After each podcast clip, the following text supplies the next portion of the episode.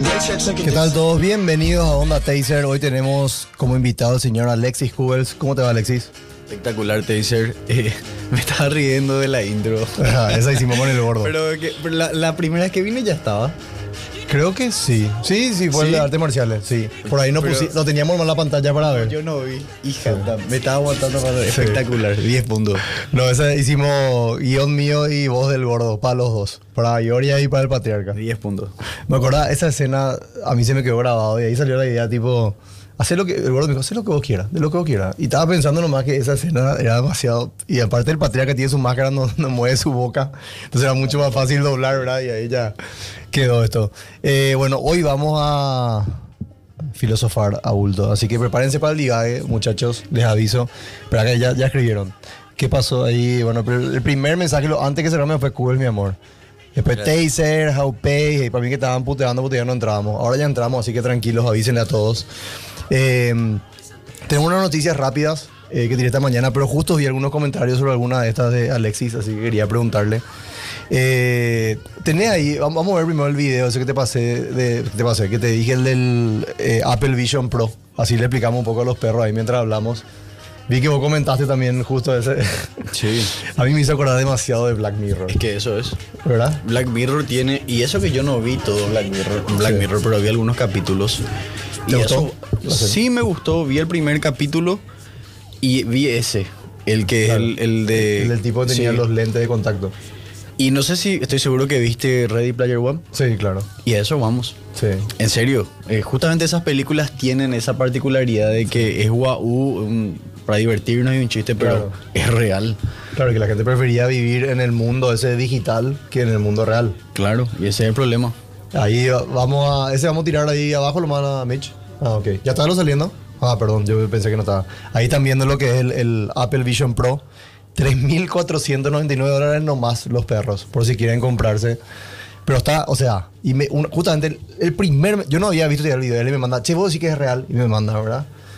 Y yo le digo, si es Apple, es alta probabilidad de que sea así mismo como estás viendo, ¿verdad? Si era otra marca o que no, no podía, vamos a decir, respaldar. Pero Apple ha de ser esa calidad. Ahora, no sé, vos sí que estamos preparados ya para esto. Y la verdad que yo sinceramente te dice así, yo ya vi, dije, no va a ser así. Porque no es la primera vez que te tiran una onda así y al final nada que ver. Claro. Pero bueno, en el hipotético caso de que sí fuera así, imagínate, te dice si ahora nomás luego ya, con el teléfono, Sí, los perros están ya así están encima. desconectados del sistema de, de las personas. De, Sí. ¿Qué te pasa? Vos te vas a unas reuniones, qué sé yo, y hay gente que se sienta así en la ronda y no hablan. no, no, están ahí. Están y- tiktokeando, tuiteando. o- y, y bueno, imagínate ahora con unos lentes que te pones y tenés así, hermano, no te vas a ir a ningún lado.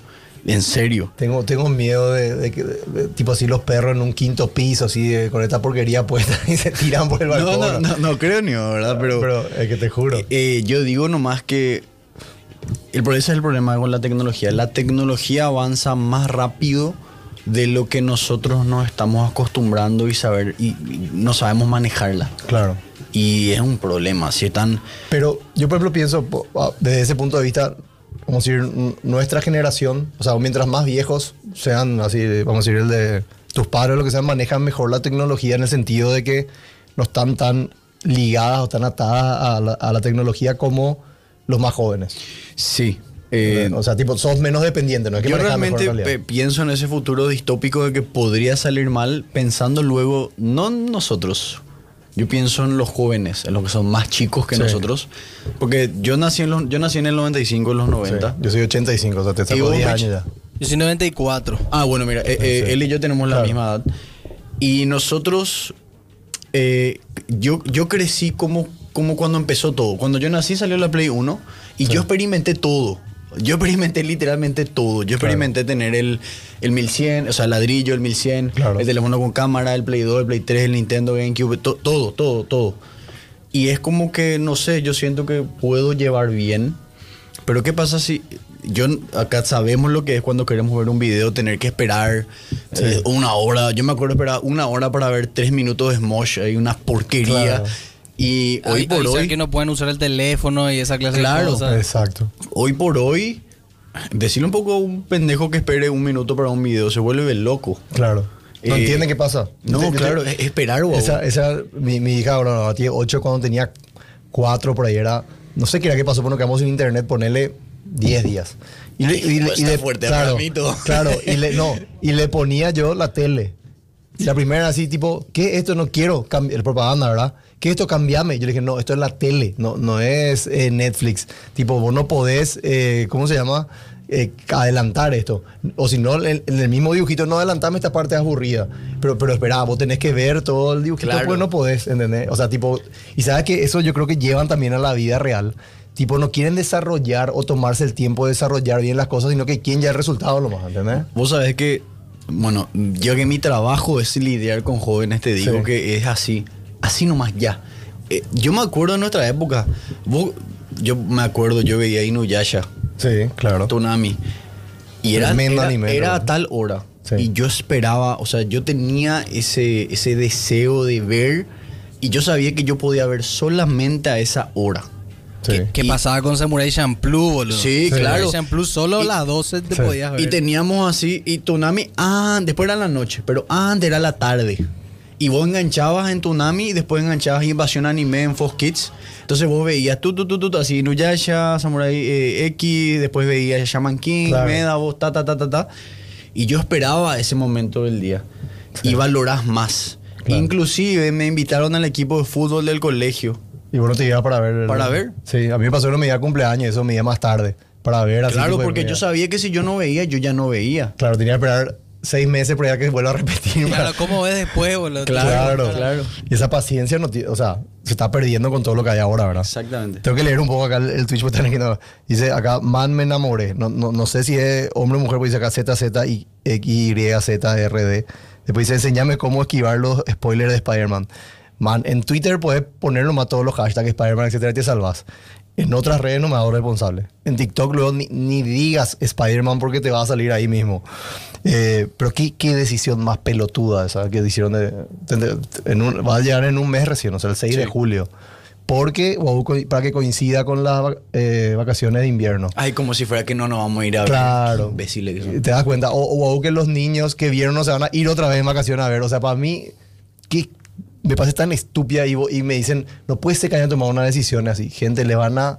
Le va a sorprender cómo se manejan ciertas empresas acá en este país. Así que, bueno, vamos a tratar de esquivar. Eh, encima dicen que así es mejor que la primera, más o menos. Yo ya no, ya no, ya no quiero más escuchar nada. Eh, sin remera pueden hacer también el programa eh, temazo, no sé qué temazo dando, barato, barato, 3.500 dólares. Que, hola, te dice que grande Alexi, por fin volvió. ¿Qué hace Taser? Saludo a Cuba, el egresado del mejor colegio del país. ¿De colegio era vos, Alexi? Ponele que el mejor colegio del país es Monseñor.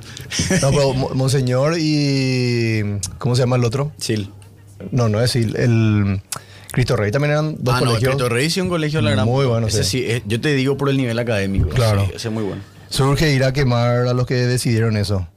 Estoy, no podemos hablar mucho porque después no me van a ver en ninguna pre, eh, preestreno ni van premier de esa película. Qui- ¿Quién es nuestro invitado? Eh, Maricaro, ya, te- ya- dejen de echarle el ojo a Alex y gente. Por favor, le pido, me voy a poner celoso ya. Eh, yo desactivé TikTok por los, los spoilers de Spider-Man y One Piece, me dicen acá. Y sí. Ese es, ese es lo, ¿cómo se llama? Lo negativo también de la tecnología, ¿verdad? Que Sí. Veo- pero veo- otra vez te obliga a tener que ver temprano porque si no te tiran spoiler y... Ah, Complicado está el tema. Pero bueno, los perros vamos a tratar de salvarnos porque Sp- Spider-Man sí o sí va a ser una tremenda película. Ya anunciaron que van a ser tres nomás. Y después ya se retira el director y creo que con él se retira, ¿cómo se llama? Eh, Miles Morales como, Como Spider-Man. como Spider-Man. ¿Querés hablar ahora de Miles Morales y su color de piel como Spider-Man? ¿O de- vas a dar todas tus noticias después debatimos eso? Eh, la verdad que las otras noticias no eran de- Jake Paul que ya hablamos, después tenía lo, una serie sobre Messi en Apple y después lo de Chris Hemsworth, nomás que los compañeritos de su hijo vinieron y le dijeron que era una mierda su película. Ay, güey. Porque por todo Love and, Love and Thunder, ¿verdad? Y, y el man contó eso en una entrevista. Y yo, tipo, no sabía cómo lidiar con los pibes, dijo, ¿verdad? Y le dije, bueno, tienes razón.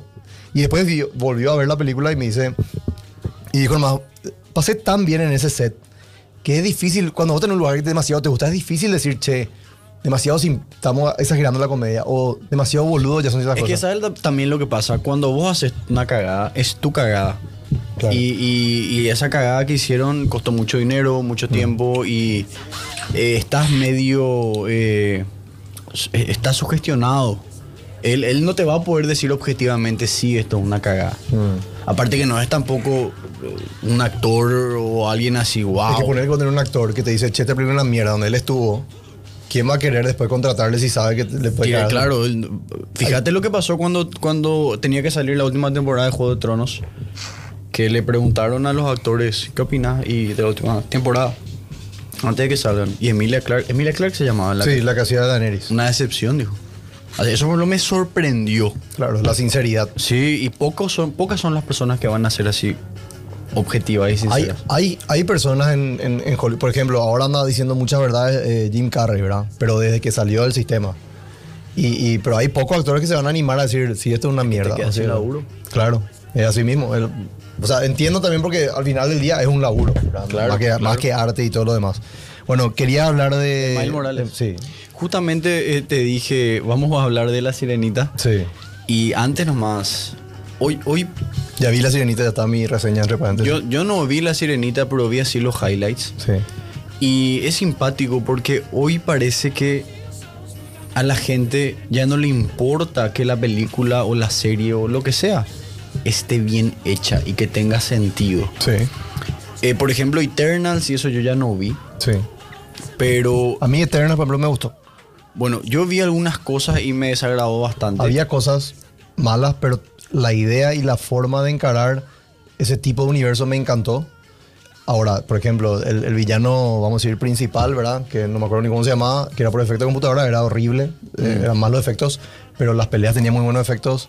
Había algo más humano dentro de esos superhéroes que lo que normalmente vemos, y era todo más. eh, bueno, Chloe Zhao fue la directora, ¿verdad? Que es lo todo así de plano más grandes, que te hacen pensar en cosas más allá de lo que estás viendo. Sí, Decilo, mami. cine más oriental, o sea, mucho Sí. más lento. Claro, pero me encantó eso. Ahora, había cosas metidas que sabemos por dónde viene la mano, ¿verdad?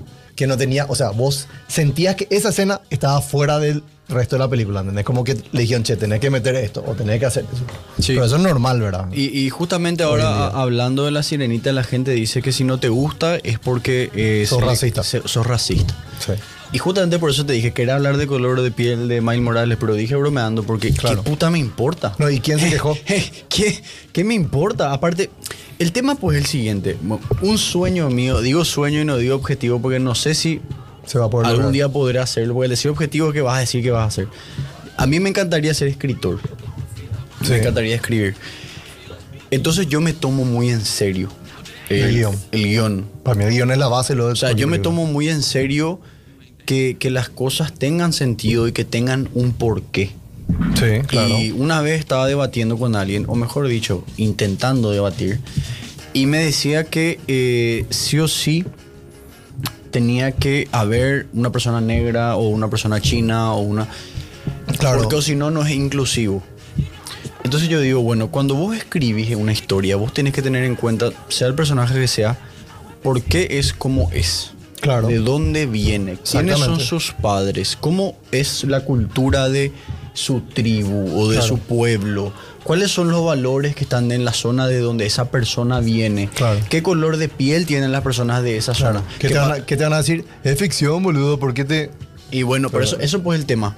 Y, hablando con esta, con esta persona me dice, bueno, pero si no le pones, si no le pones, no, soy, no, no sos inclusivo. Y le dije, pero eso no importa. ¿A vos qué te importa que, que, que, por ejemplo, ahora salió, viste la segunda temporada de Witcher 2? Sí. Bueno, yo por ejemplo me Perdón, aburrí. eh, te- te- o sea, se, te salió, ahora salió Sí, la tercera. sí, sí. La segunda, yo dejé de ver, me aburrí.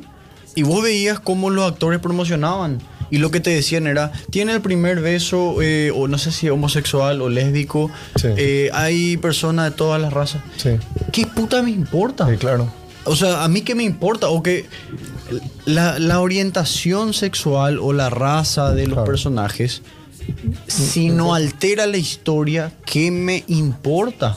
Claro. Y te voy a poner un buen ejemplo de eh, que para mí fue increíble.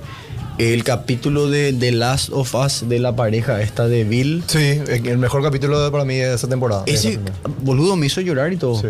Así. Ah, para que, porque si no te gusta o supuestamente cayó un personaje eh, homosexual, sos homofóbico. Mentira. Claro. A mí lo que me importa es que tenga sentido. Claro. Por ejemplo, ahora en estas nuevas películas de Harry Potter que salieron, que Dumbledore es homosexual. Con esa película se hace canon. Claro. ¿A mí qué? Claro. O sea, ¿qué tiene que ver? Claro. Ahora, si me decís que él tenía una relación amorosa con Voldemort, eh, bueno, ok, ¿verdad? Ahí sí Claro. tiene sentido, Sí. porque ahí hay un problema y Claro. Ahí sí. Pero sí, lo- me, me decís nomás ahí que... Claro. ¿Y a mí qué? Claro, la- las mejores películas luego son las que tienen una relación medio cercana o fuerte entre el antagonista y el protagonista, ¿entendés? Claro. Tipo, no sé, Star Wars eso. Que, que Claro, tiene una relación claro. donde, donde, claro, eh, bueno, acá, acá agarraste demasiado, acá me, acá me dicen, me cansó el woke en Ted Lasso. Pero ¿qué pasa? En Ted Lasso está un chiqui forzado, pero está bien escrito. O sea, tipo, tiene un sentido detrás de cosas que pasaban ahí. Después hice la, la Cleopatra de Netflix. Sí, hay, Sí, hay cosas que vos ya no entendés. ya no entendés. Pero la gente está empezando a, a reaccionar Y se a eso. están- están claro. quebrando todo. Concuerdo con ustedes, pero puede ser verde, también la sirenita igual va a ser genial. No, es que, es que- bueno, espera, va- vamos, vamos, vamos, vamos a Y, separar. y ahora te puedo decir porque no, no importa. Sí. Quiero nomás agregar algo. Sí. Yo no vi la película, pero sé las cosas. Sí. Sé, por ejemplo, que. ¿Qué, qué tenía de particular la, la- la sirenita original? No me acuerdo cómo se llama el, el- el el hombre del que se enamoró la sirenita. ¿Cómo se.? el príncipe. Vamos a llamarle. Príncipe. Taser, vamos a llamarle. Entonces la sirenita se enamoró de Taser. Encima vi hace poco, no me llamó el nombre del Y príncipe. para que vea que es irrelevante.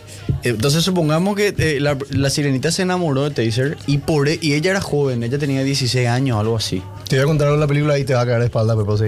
Y en, en la, en la historia original. Claro. Y ella se enamoró de. sea, en el libro vos hablando. Sí, no en la película. Ah, la película, ok. Y, y ella se enamoró de él y qué sé yo. Y ella era una adolescente. Y ella. Y, y él, él lo que buscaba era la voz de ella. La Sí. voz. Eric, ahí está, el príncipe Eric. Eric, bueno, el príncipe Eric. Entonces él buscaba eh, la voz de ella y ella se enamoró de él. Claro. ¿Qué ocurre? El, la- el papá de la sirenita le decía, no te vayas al mundo los humanos porque está prohibido. Punto. Claro. Eso nomás le decía. Claro, no le explicaba por qué. Claro. claro. Y bueno, entonces, eh, después de ahí, no sé qué historia, eh, Úrsula se llamaba la Sí, mala. la mala, sí. Le dice que bueno, le Lo, va... lo mejor de la película, entre. Eh, yo te hablo de la original. Claro, de la estoy original. hablando de la ahora. Y agarró y le dijo que, bueno, se podía ir allá al mundo arriba, pero iba a perder su voz. Sí. Algo así era. Sí, es así mismo. Y bueno, y Eric se enamoró de ella cuando le vio, Sí. primera vez. Y, y- y- y está mal, pío, que sea linda. Está mal. Justamente una característica de la persona Sí. es la belleza. No todos son personas muy hermosas. Y así, por eso Eric se enamoró de ella al principio, aunque ella no tenía su voz. Claro, que era lo que él. Sí.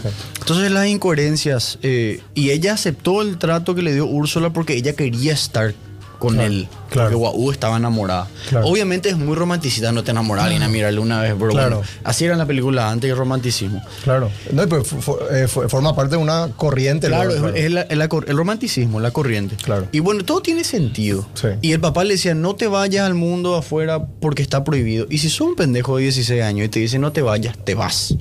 Porque claro, quiere ver. Claro. Eh, Y bueno, ¿qué pasa Y ahora? para llevarle la contra también a tu autoridad. Claro, claro. Y ahora, si yo no mal recuerdo, el papá de la sirenita le dice, ellos le mataron a tu mamá. Sí. ¿Y por qué se va ella a querer estar con los humanos entonces? ¿Cuál es el sentido?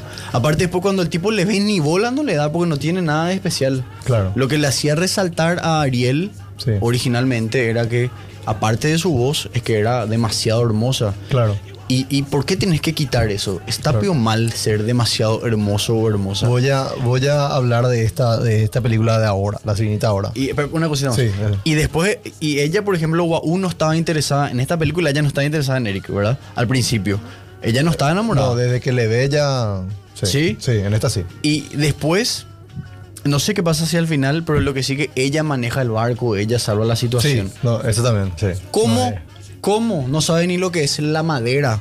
Y ella porque maneja el barco y salva la Sí, situación. Y él es un marinero, no sé qué. Claro. O sea, cualquier cosa. Con Es- tal de poner lo que, lo que tienen que con, poner. con tal de meter un empoderamiento, Sí. ¿verdad? Que sí. ¿Cómo, cómo una tipa que nunca tuvo piernas, ni vio la madera, habrá visto de abajo, Claro. sabe manejar un barco? Por Dios, son así. Eh, acá dicen. Hola, aquí el color de piel usaron como marketing porque los live action de Disney van de mal en peor. Y empeoran- Pinocho. y empeoran claro, más, sí. Pinocho, por ejemplo, el Pinocho de Disney ahora que fue bastante más o menos igual al original, una cagada, y el Pinocho de- del Toro es así arte, ¿entendés? Imposible. Y, y no tiene nada que ver con el contenido ni la raza de la gente que está adentro. Bueno, hablando de la sirenita ahora, voy a hablar, ponerle spoiler, ¿verdad? Pero la misma historia del otro, pero igual. Puedes spoilear todo Eh, por ejemplo, en este caso, la reina y el rey, que eran los papás de Eric, eh, Eric es tipo adoptado. O sea, llegó ahí y es adoptado. ¿Qué pasa? En la isla son todos, como sería una isla, vamos a decir, del Caribe, ¿entendés? Porque la Dinamar- de Dinamarca pues era la, el- la sirenita original. Bueno, ahora era así medio del Caribe, ¿verdad? Tipo, eran todos afroamericanos, latinos, ponerle no sé qué.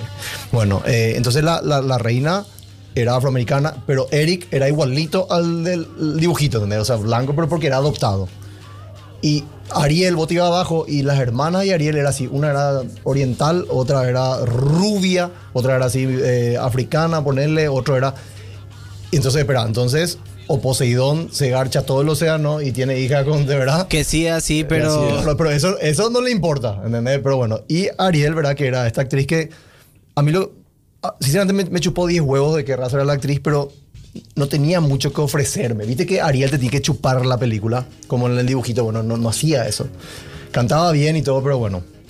¿Qué pasa? Eh, no era más fácil hacerle lo más afroamericano al príncipe, ya que estaba a ponerle eh, en una isla tropical, por lo visto, ¿verdad? Y ya está. Est- Está tú, ¿entendés? Y Ariel, bueno, ya depende. O sea, si le hace Ariel de una raza y todas sus hermanas de otra, quiere decir que su papá se, se le come a, a Pero es que, es que así pues en, en la monarquía el rey tiene hija con todo. o Claro, sea, bueno, pues entonces, o sea, como una cosa sí y otra cosa no, ¿entendés? Y es Después que lo en que la voy... original tampoco, no, no, no sé si recuerdo bien, pero creo que todas sus hermanas eran lo distintas, o sea, tenían distintos Ah, colores bueno, de entonces, pelo. Claro, todas entonces, eran bueno, muy entonces, diferentes. eh, Poseidón era un quilombero en las dos, por lo, por lo menos. Bueno, después de eso, hay cosas que puedes justificar, ¿verdad? hay cosas que no. Entonces, bueno, si eran diferentes, ponerle por la sirenita, son diferentes, de acuerdo, ponerle. La sirenita en África tienen cierto color, no- no sé cómo es el tema, ¿verdad? Es que, pero es que técnicamente luego no tiene sentido, porque la sirenita pues, es una, criatu- una criatura mitológica de ciertos lugares otra vez. Sí, claro. O sea, yo no te puedo poner, ah, guau, haciendo mitología en una película, te pongo un dragón oriental en África, ¿me explico? Claro. Medio que... Y, y bueno, y después lo que dijiste, que, que la escena final, que en, en el dibujito era Eric el que le clavaba con el, con el barco, acá Eric se queda prácticamente toda esa pelea final, que entre paréntesis el dibujito es mucho mejor que en, en esta, eh, colgado de cabeza y la sirenita con su cola y todo se va ahí y maneja el barco y le... Entonces vos decís, Qué basura. o sea, ¿qué, qué tan importante era quién le mate? Si no, ni- no importaba ni eso, si la historia de amor es el, el centro de, de atención, ¿verdad? Y después ponerle así a Javier Bardem como Poseidón, ¿verdad? Espectacular. O sea, Javier Bardem es un actorazo. Por lo menos sale, o sea, tipo sale cinco minutos y no, no- hace- Y también los efectos especiales eran. La sirenita estaba perfecta. Pero el resto parecía que estaba viendo así una película clase B de hace 10 años, ¿entendés? Así, viste con Paint, cuando los perros te, te- te- no sé, era raro. Eh, no sé, cambiaron muchas cosas, pero sin que, como decir, sin que tenga coherencia con la historia que querían contar, ¿entendés? Úrsula, espectacular. Lo mejor de la película, los efectos de Úrsula, la actriz, su escena, ¿entendés? Muy bueno estuvo eso por lo menos. ¿Puedo- ¿Puedo hablar de algo que no tiene nada que ver? Pero hablando de buenos villanos, Sí, Guardianes de la Galaxia, el último, sí. el villano, excelente. Sí, me encantó también. Excelente. Para mí, y que eso por ejemplo es un ejemplo de una buena película. Sí. Ahí, por ejemplo, vos tenés un cast inclusivo de verdad, porque tenés de todo, Claro. Pero todo tiene un porqué y todos Claro. vienen de lugares distintos y todos Claro. son así porque este viene de acá, este viene de acá, Claro. este viene, entonces bueno, así sí. Claro, es que tiene coherencia con lo que estás contando, lo más. Es, es- es simple. O sea, no es que te pongo ahí, ta, tiene que haber una propaganda. Ta- esto. O sea, ni hace falta que me ponga el árbol genealógico cada personaje, ¿verdad? Pero Miles Morales, eh, volviendo a, a lo de Spider-Man. eh, bueno, vamos a hablar primero del cómic. El cómic tenía que reemplazarle a Peter Parker, boludo. Que Peter Parker es así, tipo Batman, eh, Bruce Wayne. No, no le podés cambiar, boludo. Te van a, a- matar los perros los fanáticos. Porque Spider-Man es hoy en día, el, bueno, hace un buen tiempo ya, el personaje más importante de Marvel. En, hablo de cómics en general, ¿verdad? Y eh, Batman es el de DC, ¿verdad? Y son dos personajes que siempre fueron el mismo, no es como Linterna Verde, que de repente hubo varios Linterna Verde, sino que es un Spider-Man siempre. Bueno, y después salió lo de Miles Morales, que si no me equivoco en la serie Unlimited, donde Peter Parker moría eh, salvándole a su tía. Y no hubo quejas. O sea, no, no fue, mira, Core, ¿por qué lo que le ponen a...? Porque Spider-Man, eh, Miles Morales, latino y de descendencia eh, africana, ¿verdad? O sea, Su las papá- dos su minorías. papá- al menos yo me acuerdo en el juego. Corregime Sí. si me equivoco. Su mamá es latina y su papá, El papá es, es afroamericano. sí. ¿Viste? Entonces, ok. Y es una zona donde hay gente así. Sí, claro. Y ahí Del y Bronx, creo que Encima era. vos sabés que sus papás son migrantes. Sí, claro. Y eso tiene importancia en la historia. Claro, y su personaje. Y claro, él es un migrante en Estados Unidos. Eso, Claro. eso es una vida jodida. Y nadie se quejó. Y no, nadie resaltó sentido. tampoco eso, ¿entendés? Y bueno, ¿qué pasa? Llega un punto que Miles Morales es tan popular antes de la película ya, que, es- o sea, tipo, pueden convivir Peter Parker y Miles Morales sin problema. Nadie dice, no, mejor es Peter Parker, no. me-". Al contrario, dame los dos, ¿entendés? Y bueno, y ahora sale la película, explota la película porque ¿qué pasa? No, no, no tiene nada que ver que po- porque es latino, a nosotros en Latinoamérica nos gustó el personaje de Miles Morales. Te puede hablar un pibe de Suecia, de ojos azules y rubio, que te va a decir qué buen personaje Miles Morales, porque vos entendés de dónde viene, vos entendés sus, eh, vamos a decir, sus códigos, ¿verdad? Que es lo más importante de la película. Y justo hoy me saltó esa escena donde el papá se va a hablarle a él le toca la puerta antes que comience WhatsApp Danger, ¿verdad? Y le dice eh, que algo también que te relaciona otra vez, porque todos los papás ven que su hijo tiene un potencial increíble, ponerle, después nunca vivimos a la altura de lo que tu papá piensa o tu mamá piensa que vos puedes llegar a alcanzar. Y cuando él le dice eso, yo hija de puta, boludo, yo me quiebro en esa escena. Y después viene, obviamente, la mejor escena de la película de el- con la música WhatsApp Danger, ¿verdad? Donde vos ves que eh, te da otra cosa, otro indicio de que todo es un salto de fe. O sea, lo que vos, un proyecto que vos quieras hacer hoy, vos tenés que jugarte. Eh, una familia que vos quieras, vos tenés que jugarte. Eh, todas las cosas que vos vas a hacer en tu vida van a ser un salto de fe en cierta medida, ¿verdad? Puedes tratar de controlar, vamos a decir, pero no vas a... Pasan cosas de repente en la vida que no te prepara y bueno. Y digo nomás, es tan importante el background en Miles Morales y nadie se quejó una vez, ¿entendés? Yo no escuché un comentario. Por eso te digo. Es lo mismo que ahora, por ejemplo, querían hacer un Superman afroamericano. Está bien, hay un, hay un Superman afroamericano en los cómics. Tiene otro nombre, es una realidad alternativa. Acá no, acá querían que se llame Clark Kent. Pero ¿por qué? ¿Entendés? O sea, ¿por, por qué ese sentido? ¿Entendés? Pero ¿sabes qué te dice? Yo creo que si ahora metes un Superman negro es un mal timing. Porque ahora todos están siendo negros. Ahora vi, ustedes conocen este juego de cartas que se llama Magic the Gathering. No, yo estoy out ahí. ahí Claro, claro, sí, sí. Y no. ahora, y tienen una, cole- una colaboración con el Señor de los Anillos. Y también hay cartas del Señor de los Anillos. Sí. Aragorn es negro, con rastas. ¿Qué?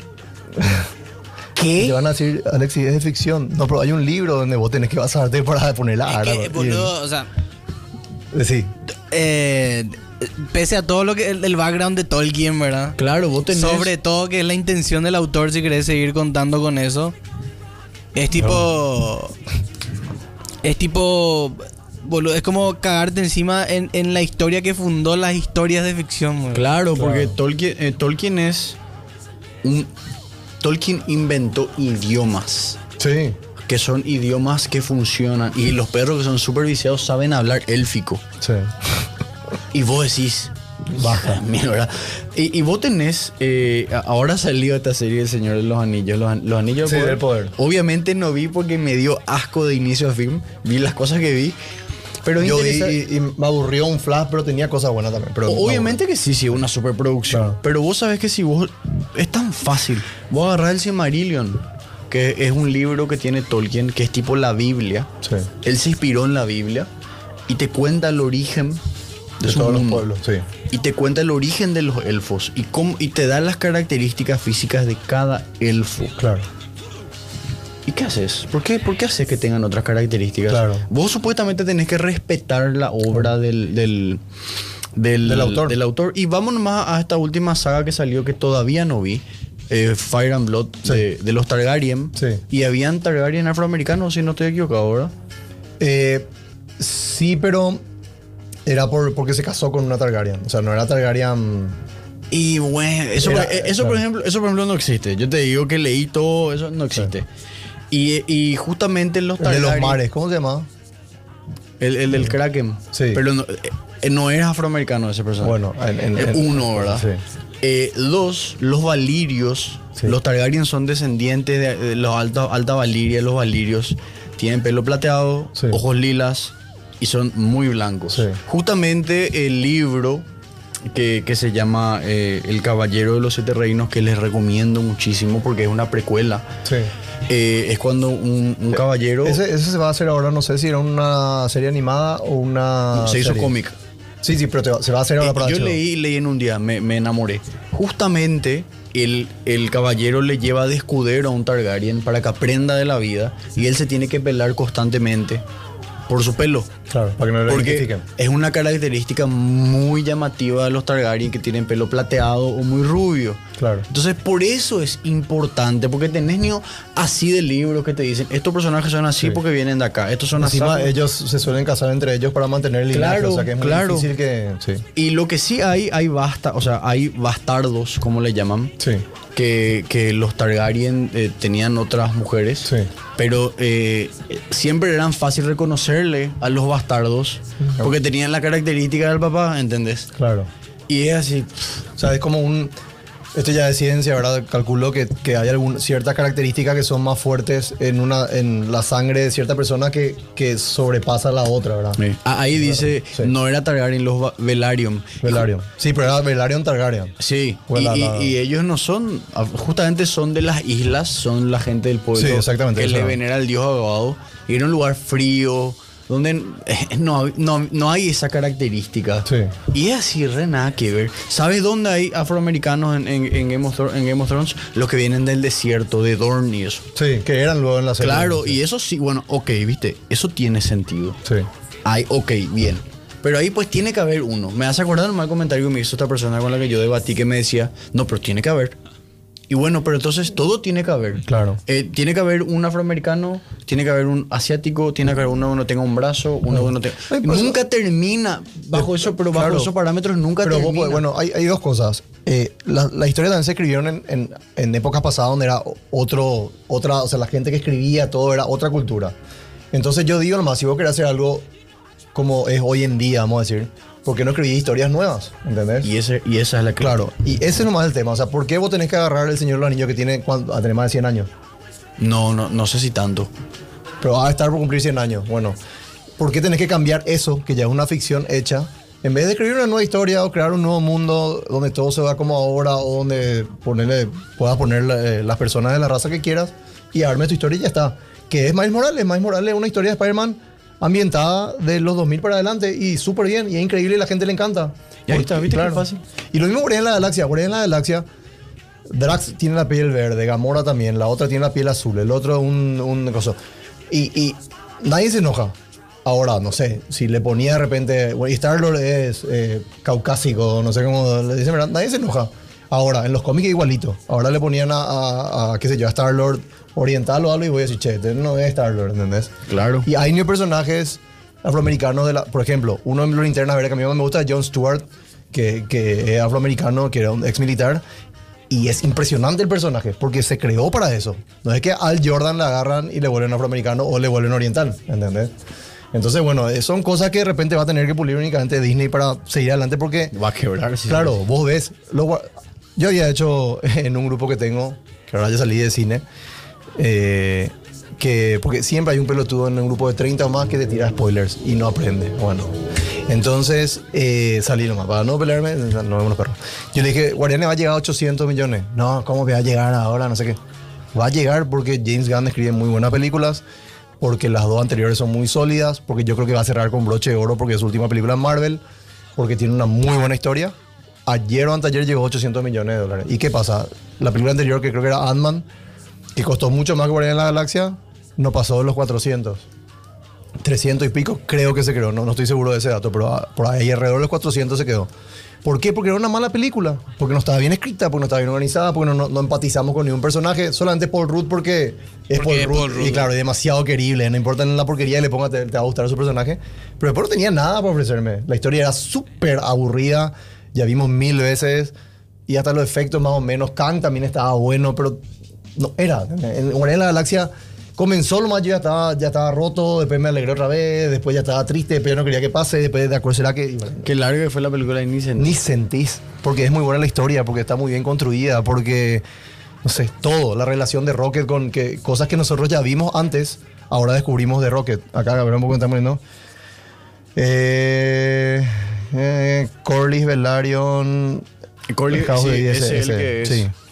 Gam- Gamora no está, a ver, está re buena, eh, dicen los perros. Y Jon Snow, ¿por qué no tiene el Es- pelo es una, es plateado? una buena pregunta. Supuestamente Jon Snow es un Targaryen. Pero Muy bien, eso, Marcelo, esa pregunta. Pero eso es en la serie. En, la- en los cómics, ¿no? Eh, No, en el libro no pasó eso. En los cómics, en el libro. En el libro, yo te cuento que es otra cosa. En el libro eh, hay un Targaryen que.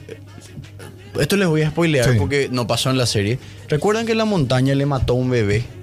Y, y le explotó Sí. la cabeza, que era un- el último Targaryen.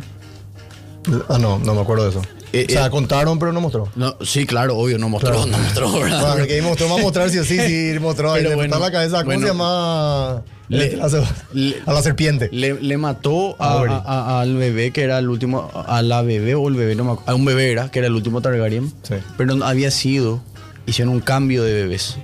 Y el último, otro Targaryen es, sí sobrevivió Sí. y, y, ¿sabe? y eh, Tyrion está con él. Y Tyrion le va a ayudar a él a rebelarse contra el poniente. Eso está pasando en el libro, o sea, es otra cosa. Es, es otra cosa. Espera, eso es después de lo que vimos. de- No, no, lo que viste en, en la, en la serie no pasó. No, claro, el- el- de hecho, la última temporada escribieron los dos productores, hermanos, que no tuvo nada que se pechó. Sí. bueno, Sí. eh, George Martin y eh, George Sí, y, Martin. y- y, por ejemplo, viste que en la, en la serie Ty- Tyrion, Tyrion es el consejero de Daenerys. Sí. Bueno, en el, en libro es el consejero de otro Targaryen, que es el bebé, el bebé verdadero que sobrevivió y está hacia Dorne y están armando la, Sí. la, la rebelión. O sea, es otra cosa. Ahora, ¿por qué? Y John, y porque es la serie, no sé. Pero, Eh, espera, en, en- en el libro, quiero saber, John no se sabe quién es su. o cómo es el tema. todavía no se tocó. Ah, ok. Yo creo que va hacia ahí, pero acá dice alguien, Jon Snow es mitad Targaryen, su mamá nomás es Targaryen, va para Stark.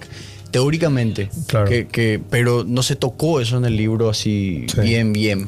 Entonces, claro, pero, pero había ciertos, por ejemplo, eh, lo, Indicios, lo- lo de que, claro, que revive, lo del dragón que le huele y no le come. Sí. Cosas así que vos te vas a entender que es un Targaryen. Sí. Pero bueno, el, el caso de la mayoría de los Targaryens en el libro, yo leí muy poco, era que los padres eran los que, vamos a decir, jodían y se metían con otras mujeres, entonces lo- Sí. los niños adquirían eso, no tanto las mujeres. Sí, aunque y- hubo casos, ¿verdad? Y no, ahí justamente dice alguien, Jon Snow, su mamá es Targaryen, el papá era un Stark, y por Claro. eso es que Ned le llevó. Claro. No, no tiene las características, pero hay que ver cuando el hijo de la Gran Siete de Martin se digna a publicar su libro. ¿verdad? Sí, ¿verdad? Ojalá que salga. Pero bueno, teníamos miles de películas acá. Vos, vos querías hablar mucho del último Samurai. Sí. Para empezar a, a hablar un poco ya del tema de la filosofía de la película. Yo puse filosofía por el mensaje que te deja la película, obviamente, pero también por, vamos a decir, lo que en esencia te quiere mostrar la película y por ahí de repente no captamos alguno, ¿verdad? Sí. Eh, justo te estamos hablando con Taser de hablar un poquitito de ciertas películas que, que- que nos gusten mucho o que nos hayan dejado algún mensaje. Y no sé, ¿vos viste el último Samurai? Sí, claro. Una de mis películas preferidas. Pero antes, antes de meternos ahí, porque dice, yo por ejemplo vi primero House of the Dragons y después Game of Thrones. ¿Tiene influencia eso? Y la verdad que no. O sea, yo vi al revés. y no- o sea, al contrario. Para mí te enriquece más viendo después House of the Dragon porque te cuentan algunas cositas de las familias que vos no sabías antes cuando ya viste todo Game of Thrones. Mm, sí, la verdad que No viste House of the Dragon, Botella, pero... no, pero leí. Pero, pero tenés que, tenés que ver. A mí, a mí me gustó bastante. No está a la altura acá dice el comentario, dice, no es el hijo de Rhaegal Targaryen y Lyanna Stark. Y cierto, la hermana de, era la hermana de, De- de, de- Ned- de de Ned. Ned, sí. Pero hay que ver, ¿verdad? Hay que, hay Claro. que ver cuando salga el libro. Y no importa el orden. Yo creo que es... Aunque si ves primero la serie vas a apreciar más lo de los Targaryen y eso después. Claro. Yo, yo haría así, ¿verdad? Sí, claro. Pero bueno, volviendo al Sí. último Samurai. Todos vimos. La- no sé, eh, impresionante. A ver, te dice, decime, ¿qué vos sentiste que te dejó? A mí me dejó que lo, lo primero que pienso es el tema de que eh, tenés que tener un propósito en la vida. Para, para tipo querer vivir la vida de verdad. Vos viste que el personaje Tom Cruise estaba perdido en más de la mitad de la película hasta que entiende que no es que hay una llegada o un lugar a donde tenés que llegar, sino que es el día a día. Y em- aprende eso cuando está capturado ahí en la aldea, la perfección con la que los samuráis hacían todas sus, sus tareas diarias, lo manden. Recoger agua tenía todo un proceso. Eh, sino que no, es ser perfecto, sino que estar en la búsqueda de la perfección todo el tiempo. Y ese era su código, vamos a decir, de, de, vida, ¿verdad? Y ahí él empieza a apreciar ciertas cosas y por eso que al final eh, eh, él el único que sobrevive a la batalla, ¿verdad? Y él. Y no la van a tirar tantos spoilers. Pero 2003, si no vieron hasta ahora. te aseguro que no habrán visto. Bueno, está bien, muchachos. vamos a dejar ahí. Tira, tira más. Yo, yo voy a tirar, Sí. o sea, intentar hablar sin, Sí. sin spoilers, pero me gusta mucho porque nosotros hoy no podemos ni siquiera imaginarnos lo que será, se- lo que te- se viviría, lo que era ser un guerrero. Sí. Pero de verdad, no te digo un guerrero, Dios, dame tu mejor batalla porque tu novia te dejó. No. Yo te digo ser un guerrero de verdad que tenía que estar en la guerra, tenía que matar gente. Sí. Y justamente eh, el trauma que tiene él, con el que tiene que lidiar, es que cuando vos sos un soldado, a vos te dicen disparar a la CNN, tenés que dispararle a ese nene. Porque si Claro. no te disparan a vos. Claro. Más o menos, vos tenés que. si Seguir no, es- órdenes Claro, es, deser- es deserción. Y empieza, y él ya empieza totalmente borracho luego. Sí. O sea, se nota que siempre quería empedarse. Y eh, eh, esta película. Trataba de. de- para mí era opacar su. Claro, no pensar en la culpa. Claro. Y le surge un laburo de que se vaya a entrenarle a, a un- a los soldados. Esto, era, esto también vi que no era. No es históricamente correcto que Está era. inspirado. Claro, en- dice que era el ejército de Prusia el que le, le hizo todo el tema de la militarización. Está, al está inspirado en un francés, pero no estoy tan seguro. Pero sí se toma, te se toma en serio ciertos periodos, porque esto era Claro. cuando empezó la era Meiji. Sí. Que es cuando ter- la era Tokugawa, estos, estos términos seguramente, si viste Samurai X, Sí sí sabes, sí. Ahí la estamos, era, estamos todos que acá. La era Taku- eh, Tokugawa y inicio de la era Meiji, que la, hora- la, mera- la era Meiji era cuando se Japón abrió Claro, al, para- al mundo entero. al mundo entero. Y ahí se empezó a comercializar. Eh, y, y me gustó mucho porque te muestra que, bueno, le, le llevan para, para este laburo de entrenarle a las personas y pelean contra los samuráis. Que vale aclarar que la película, esto también es bola, ahí a los samuráis le presentan como ya no eran. ¿En qué sentido te ¿Cómo que quiero no decir? eran? En ese momento los samuráis ya no eran así. Porque los samuráis eran guerreros que estaban en, Sí. para la guerra, vivían. Sí. Y cuando terminó la era Tokugawa y empezó la era Meiji, se acabó la guerra. Claro. Y los samuráis eran parásitos del Estado. Eran gente que cobraba y no hacía un carajo. Y chupaba todo el día y le pegaba a la gente en Ahí la calle. seguían siendo guerreros. como- Eh, como te decía. ponele, ¿verdad? Claro. Pero cobraban un salario del Estado. Y Sí. justamente es, acá se estaba acabando. Se estaba acabando la. La los samuráis. Eso Claro. de portar espadas y eso. Famoso en samurái que a Keishi Sí. le querían pegar porque tenía una espada, los Sí. policías. Y te muestra todas esas cosas. Sí. Bueno, y se va, sin spoiler, él tiene una batalla y él termina capturado. Sí. Pero aquella entra muy bola porque le capturaron porque Katsumoto tuvo una visión y le vio a él ahí. Claro. Que cuando empieza él está meditando y ve un tigre que Sí. pelea contra todos. Sí. Y él ahí le ve a él con la, con la lanza, Sí. con el tigre, y por eso nomás le capturaron. Claro. Un divague ahí, pero bueno, Sí. ponele. Y él se va. Y me gusta mucho porque él, no, él, por ejemplo, quería morir. Sí. Él quería morir hace rato ya. Y fíjate la escena cuando le está entrenando al ejército que le dice disparame. Y el tipo no le acertó, pero él se quería morir. Claro, él quería que la agarre. Sí. Y él ahí conoce sobre la filosofía zen y todo eso que dijiste. Él ve ese, la disciplina que tienen, hasta para servir el té, vos ves cómo sirven su té, así una Sí. rigurosidad. Y él les veía a los Sioux, a los indígenas que le mató como salvajes. Claro. Y le dijeron también ahí, los samuráis son unos salvajes. Claro. Pero él ahí está con ellos y ve que son Les gente- conoce a su enemigo. supuestamente, pero ahí ve que son gente que no son salvajes, son personas súper profundas, súper dedicadas, Claro. súper eh, devotas, que desde que se despiertan hasta que se acuestan se dedican a perfeccionarse Claro. y vuelven a encontrar sentido a su vida. Claro. Y, y bueno, no quiero más dar spoilers, pero Ah, de verdad no puedo hablar así, será. es que es, es- es difícil porque tenemos que Por analizar. ejemplo, la- a mí, por ejemplo, tenía mucho impacto la decisión de dónde le pusieron a él en esa aldea. ¿Entendés? Mm, ¿La casa de quién? sí, eh, ya, pero vamos a hablar una cosa. ¿Viste? Tiene, Cierto, ya, tiene cierto, 20 no, no. años, Sí. ¿no? La película. Sí, sí, sí, sí. 20 años se desbloquea la Eh, película. Sí, ahorita acá sí, ponen, sí. ya aspiró el spoiler de esta Sí, cierto, si no bueno. viste. Entonces, Pero acá ponen, ¿qué tal 47 Ronin? Divague, Ah. divague. Sí. Pa- parecía muy buena el, el trailer, pero después Divague. Pero bueno, pero ah, puedes ver. Bueno, lo que sí que antes de que le secuestren tienen una batalla y justamente la que sale ahí en pantalla, Taka, es la esposa de Hirotaro a la que él le mata. Sí. Y O sea, su el esposo de ella. a la- Sí. a la- en la batalla. Y Katsumoto le pone como misión ataca que ella le cuide a, a él. Sí. Imagínate tenerle en tu casa al tipo que le mató a tu esposo. Sí. Y en una de esas partes ella le dice, eh, le pide a Katsumoto permiso para suicidarse. Claro. Porque por el deshonor. Porque Porque tenerle al tipo en tu casa, sí.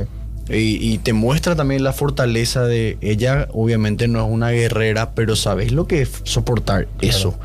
Y algo que me gustó también mucho es que me pasa a mí, eh, no a ese nivel, pero cuando yo me encuentro con personas que comparten mi misma filosofía, que hacemos artes marciales y te da otro enfoque, nos entendemos de una. Claro.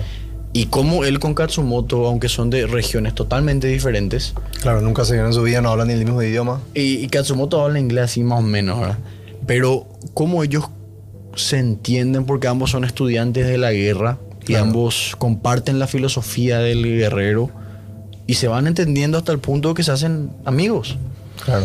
Y hay una hay una escena en la que ahí justo sale que están peleando, están entrenando y el samurái de la aldea le caga patada a Tom Cruise. Sí.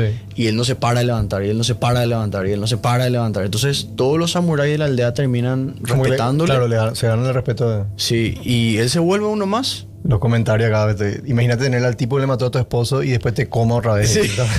Ya. Eso ya es muy divide. Eh. Eso, yo no creo que no, eso es una situación real, no creo que pasaría, ¿verdad? Pero vos sabés que eh, yo creo, bueno, ahí dijeron también, es demasiado bola eso de samurái enseñando al extranjero, pero el peor enemigo de, de- de- de la humanidad siempre fue la desinformación. O sea, tipo cuando te dicen, por ejemplo, te voy a tirar cualquier bola, los yankees te dicen, che, los rusos los son todos malos y tal cosa, te van a matar. Y, y nosotros consumimos todo el tiempo los yankees, los yankees, los yankees. Vos no estabas viendo las dos, las dos campanas. Nadie se fue a Rusia a ver qué onda o lo que sea.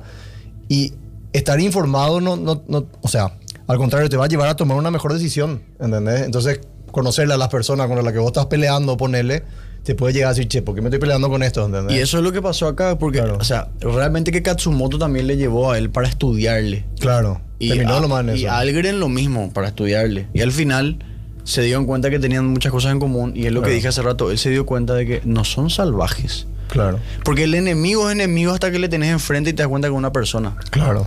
Justamente vi un, un estudio que decía que la mayor cantidad de muertes en la Segunda Guerra Mundial, o era en la primera, no me acuerdo, con mortero, a distancia. Claro. Porque vos no querés ver a la persona que le estás matando porque es igual Claro. que vos. No, claro. O sea, hay personas que están más de la cabeza y sí, ¿verdad? Bueno, claro, la- el pero- 90%, sí. Ay, mira, si estoy en la guerra y un vago está en mi cara, le disparo, obviamente. Claro. Pero es mucho más, te choca más. Claro, ¿Entendés? De lejos es un número, de cerca Claro. es una persona. claro. Y ahí termina él, terminan comprendiéndose y Algo- al final se vuelve parte de ellos. Algo que me faltó también era que eh, cómo ellos usan la disciplina para, para tipo controlar su, no su sentido humor, sino que cómo se sienten. Por ejemplo, la chica, la, la esposa del, del que le mataba a eh, Tom Cruise, acá. le dice, te pido permiso para suicidarme, porque sabía que el otro le iba a decir que no también, ¿verdad?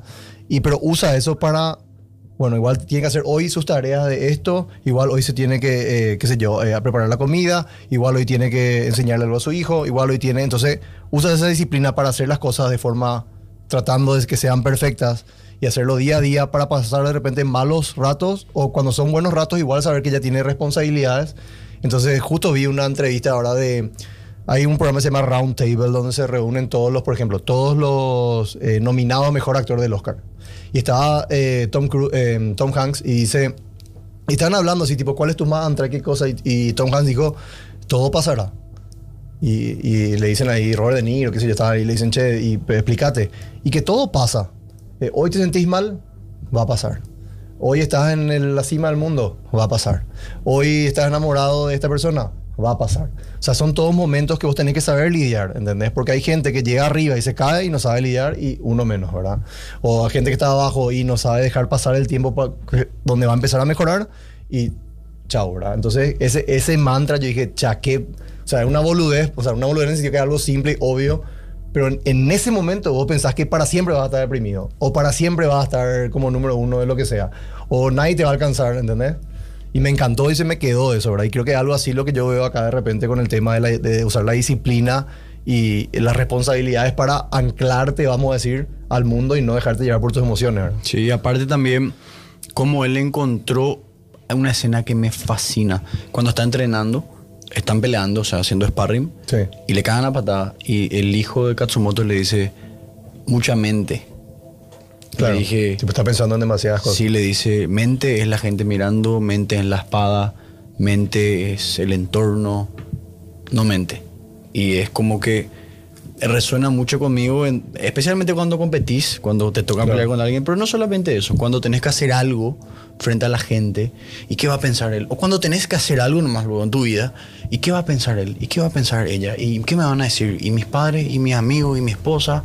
¿Y mis hijos? Y al final, mucha mente. Claro. Y me gusta, eso es lo que a mí me gusta más de... No estar en el momento significa eso Pero también. me gusta cuando las películas te pueden pasar cosas que vos decís, esto yo puedo aplicar. Claro. Y A para mí, mí- ese era el chiste del programa. Claro, y claro, y claro, Pero claro. Y e- eso yo puedo aplicar. Y bueno, eso creo que podemos decir el último samurai para no quedarnos una hora. Claro, pero podemos hablar mucho en serio. Sí, claro Eh, sí. Eso el enemigo es enemigo hasta que le vea a una persona claramente All the Quiet in the Western Front. ¿Vos ya estás en esa película? No. Ve por favor en Netflix, está ahora mismo, a eh, ganadora del Oscar a Mejor Película Extranjera, y te muestra el lado de la guerra de un soldado alemán, pero de, de pibe cómo entra a la guerra y cómo sale. Me imagino. Y claro, pero es, o sea, el primer plano de la película es la cara del pibe feliz porque se vaya a la guerra. ¿verdad? Claro, idealizando la Claro, guerra. y el Y- último es al final de la guerra. ¿verdad? Ahí vi un comentario que hablan de Vinland Saga que vamos a hablar también. Sí, en sí. Vinland Saga pasa eso Acá no vamos a quedar en Vinland Saga, pero sí vamos a hablar. Vinland Saga trata de la...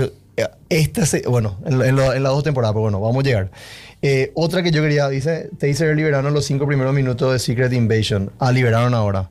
Y tienen que mostrar por Marley para que los perros se vayan a ver únicamente. Bueno, va a ser en Disney Plus, pero igual. Eh, che, yo me olvidé, Mitch, tenemos entrada, un par de entradas para el cine multiplaza. Me van a matar. Sino, así todo por Twitch. Tienen que, va a mandar ahí eh, Mitch el número. Tienen que mandar WhatsApp su nombre con los tres últimos. Y pueden usar cuando quieran ir a ver. Ahí está, 0993 30 6905. Entonces 0993 30 6905, su nombre y sus tres últimos y va a haber un par de entradas para ir a ver la película que quieran. Menos el estreno del- de la semana, que ahora creo que es Transformer, que no hubo ni van premiere entre paréntesis. Ni a ver y todo. Quise hacer video de reacción antes de terminar el programa. Eh, ah, de, Secret Invasion. Vamos a ver, vamos a ver si nos da el tema porque el tiempo, porque una hora hablamos solamente de Último Samurai y, y Peter y Miles Morales. Fight Club era la siguiente película de David Fincher con Brad Pitt, Edward Norton. Eh, en esa película yo vi mucho el tema de la, la verdadera naturaleza del ser humano, el consumismo, obviamente, y cómo queremos de repente, no sé si fingir que somos dos personas diferentes, pero esconder esa cara nuestra de, lo que en realidad somos eh, a través de, por ejemplo, de repente, qué sé yo, como hacía Edward Norton, comprar muchas cosas para tu casa o ver eh, actividades donde, eh, vamos a desviar energía para no irte a donde vos, vamos a decir, animalmente te querés ir, ¿entendés? Que sería lo que era Brad Pitt en la película, ¿verdad? A mí algo que va por ahí Sí. también, eh, que me encantó de la película. La película para quién es, para mí, para qué clase público es, para el obrero o el trabajador. ¿En qué sentido? Eh, es que hay un, hay un autor que se llama Albert, se escribe Camus, pero dice Camus Sí. porque es francés, Albert Camus, escribió un libro que se llama El mito de Sísifo. Sí. Sísifo es una, una mitología de que los dioses le condenaron a empujar una piedra a la montaña y, la- y que se caiga otra vez y repetir ese proceso hasta el infinito. Había una prueba de ese en, ¿cómo se llama este que te dije, lo oriental, que era buenísimo, me quedé traumado. Eh, me- no me comentaste, pero no me Sí, acuerdo. había una que se llama la Physical 100. Physical 100. Se llamaba la prueba de Sísifo. la prueba- y subían la piedra y se caían al otro lado. Después subían otra vez y así hasta que uno no muera. Y bueno, y, y justamente eso es que básicamente es, el sin- es la crítica al absurdo, al sinsentido. Claro. Y en una de las líneas del libro, así subrayé luego, dice, el obrero Sí, se levanta, desayuna, se sube al tren, sí. se va al trabajo, se sube al tren, se va a su casa, cena, duerme y se repite el ciclo. Claro. Lunes, martes, miércoles, jueves, viernes, sábado, hasta que se pregunta el por qué. Claro. Y ahí comienza la desesperación. Y Fight Club yo lo vi como una crítica de repente a... ¿Cómo se llamaba? El, el- el- él era el narrador o algo así, ¿era? Sí. No tenía nombre. No, no tenía nombre. Y él, ¿qué hacía? Vos le veías en su trabajo, sí. Sí. un trabajo que no te gusta Sí. para irte a... Y, y- tenés plata y y te compras cosas que ni siquiera querés. Claro.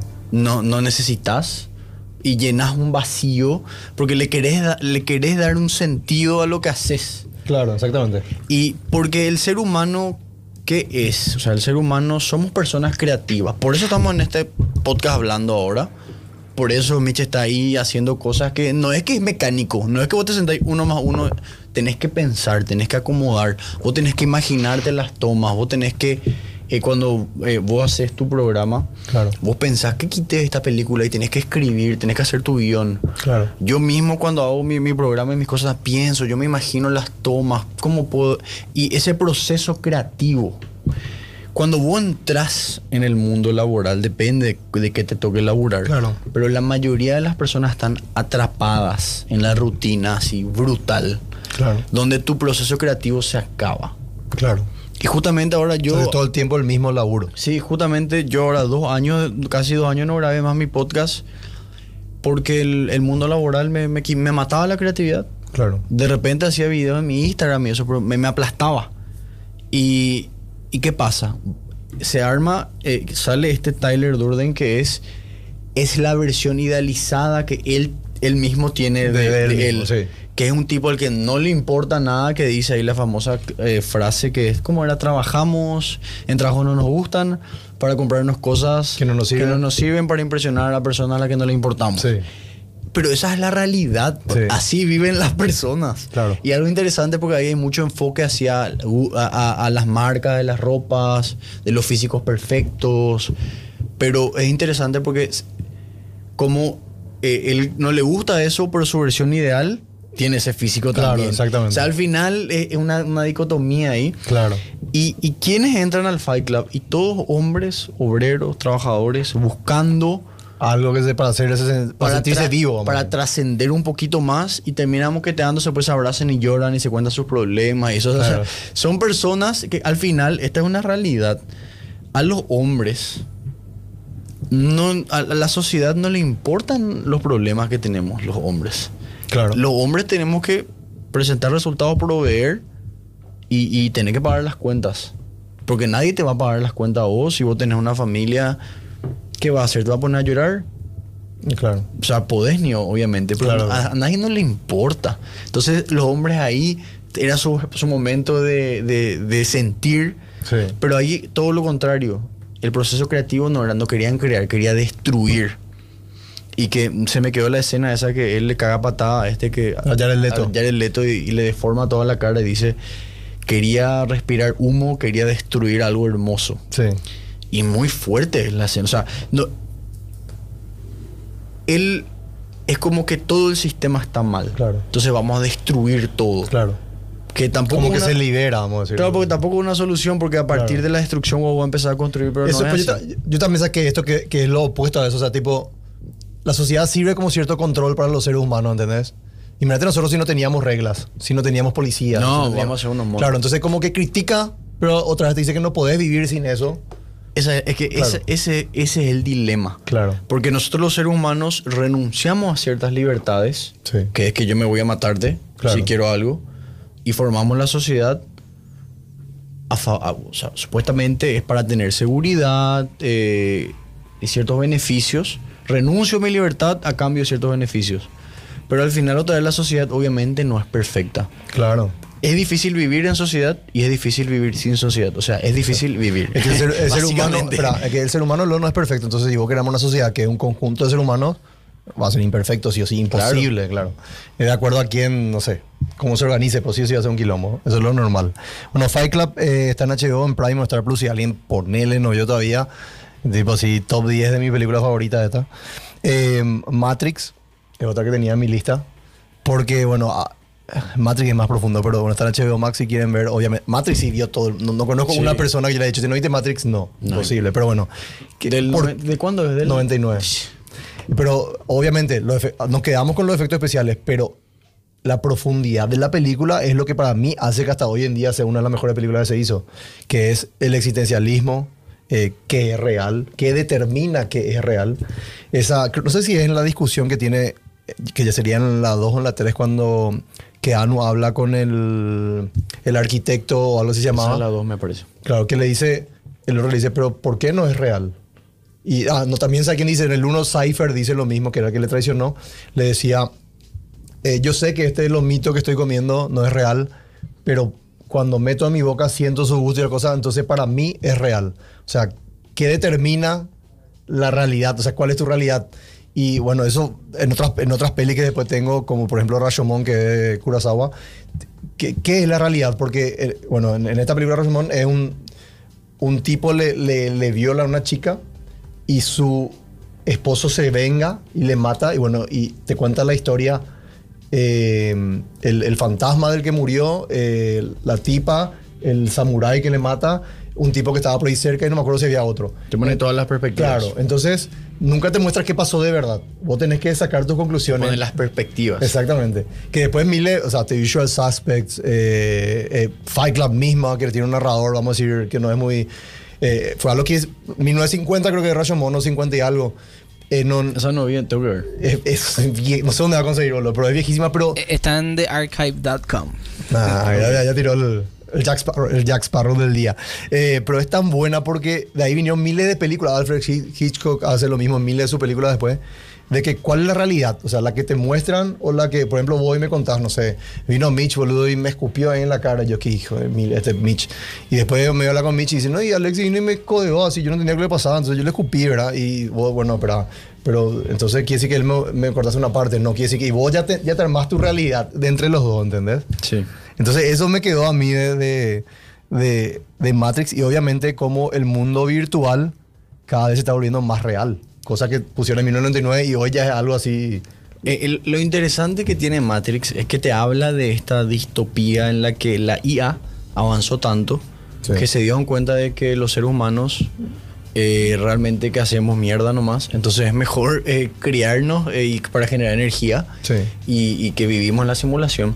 Pero yo pienso que no hace falta, yo pienso que no hace falta que sean robots Claro. para y que nos tengan en esas cosas para decir que estamos en la Matrix, porque para mí que estamos en la Matrix, pero no en un sentido de simulación de computadora, sino que hay una escena muy muy buena.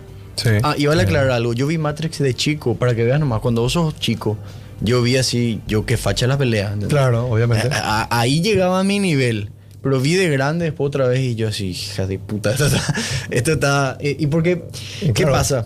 Absorbes otras cosas. Claro, porque Neo se hace las preguntas que nosotros nos hacemos, que es, ¿por qué estoy acá?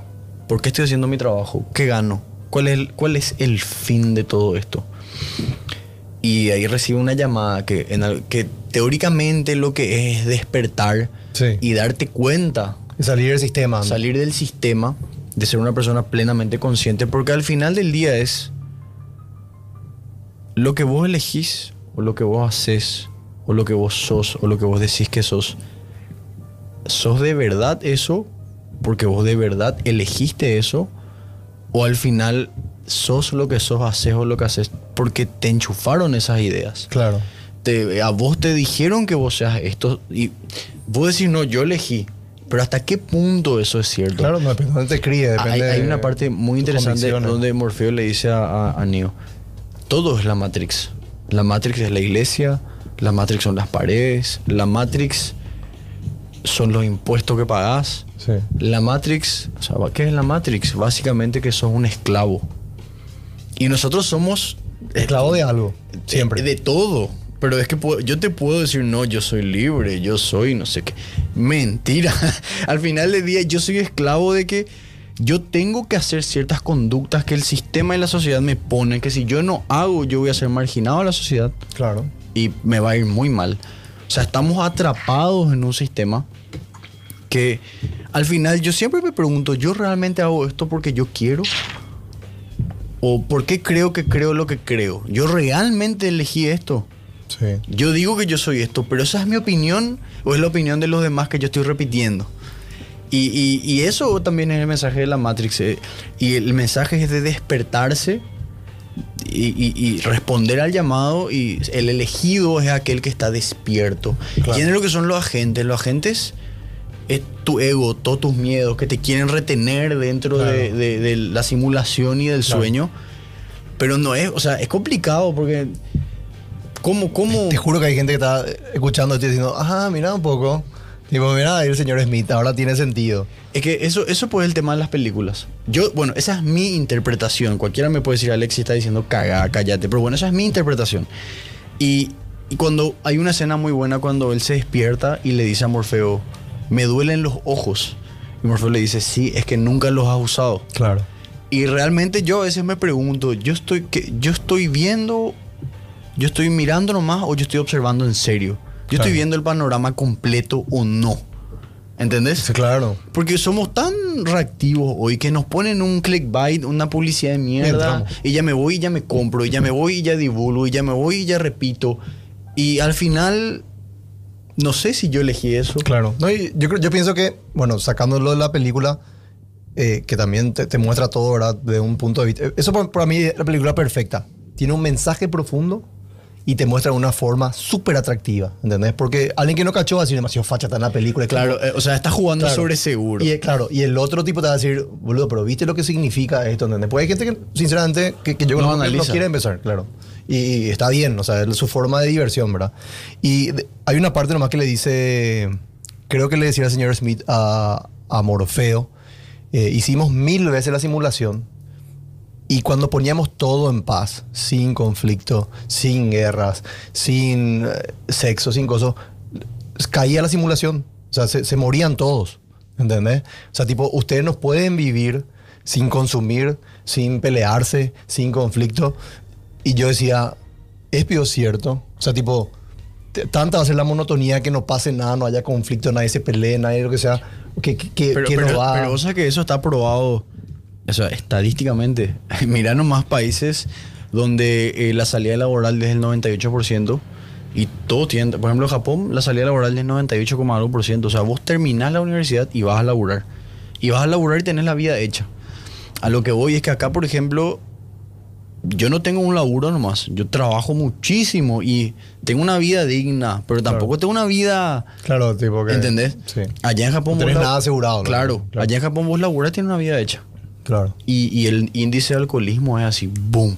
¿En Japón? Sí. En serio, eso Sí. no sabía, ese dato no Sí, sabía. el, el índice de alcoholismo es tan grande porque entras en el mito de Sísifo, entras en ¿por qué hago esto? Me voy a la oficina, vuelvo a mi casa, me voy a la oficina, vuelvo a mi casa y se repite y se repite y se repite y pasan 10 años y Claro. qué puta hice en mi vida, ¿entendés? Claro. Pero no me falta nada y bueno, pero yo realmente necesitaba eso o me generaron las necesidades. Para que vos entres en el sistema. Porque eh, eh, lo- así pues funciona nuestro sistema. Te generan necesidades. Te generan que vos quieras una cosa nueva y si vos no te compraste el iPhone 15, Claro. puta, no puedo vivir, boludo, ¿entendés? Sí. ¿Cómo es?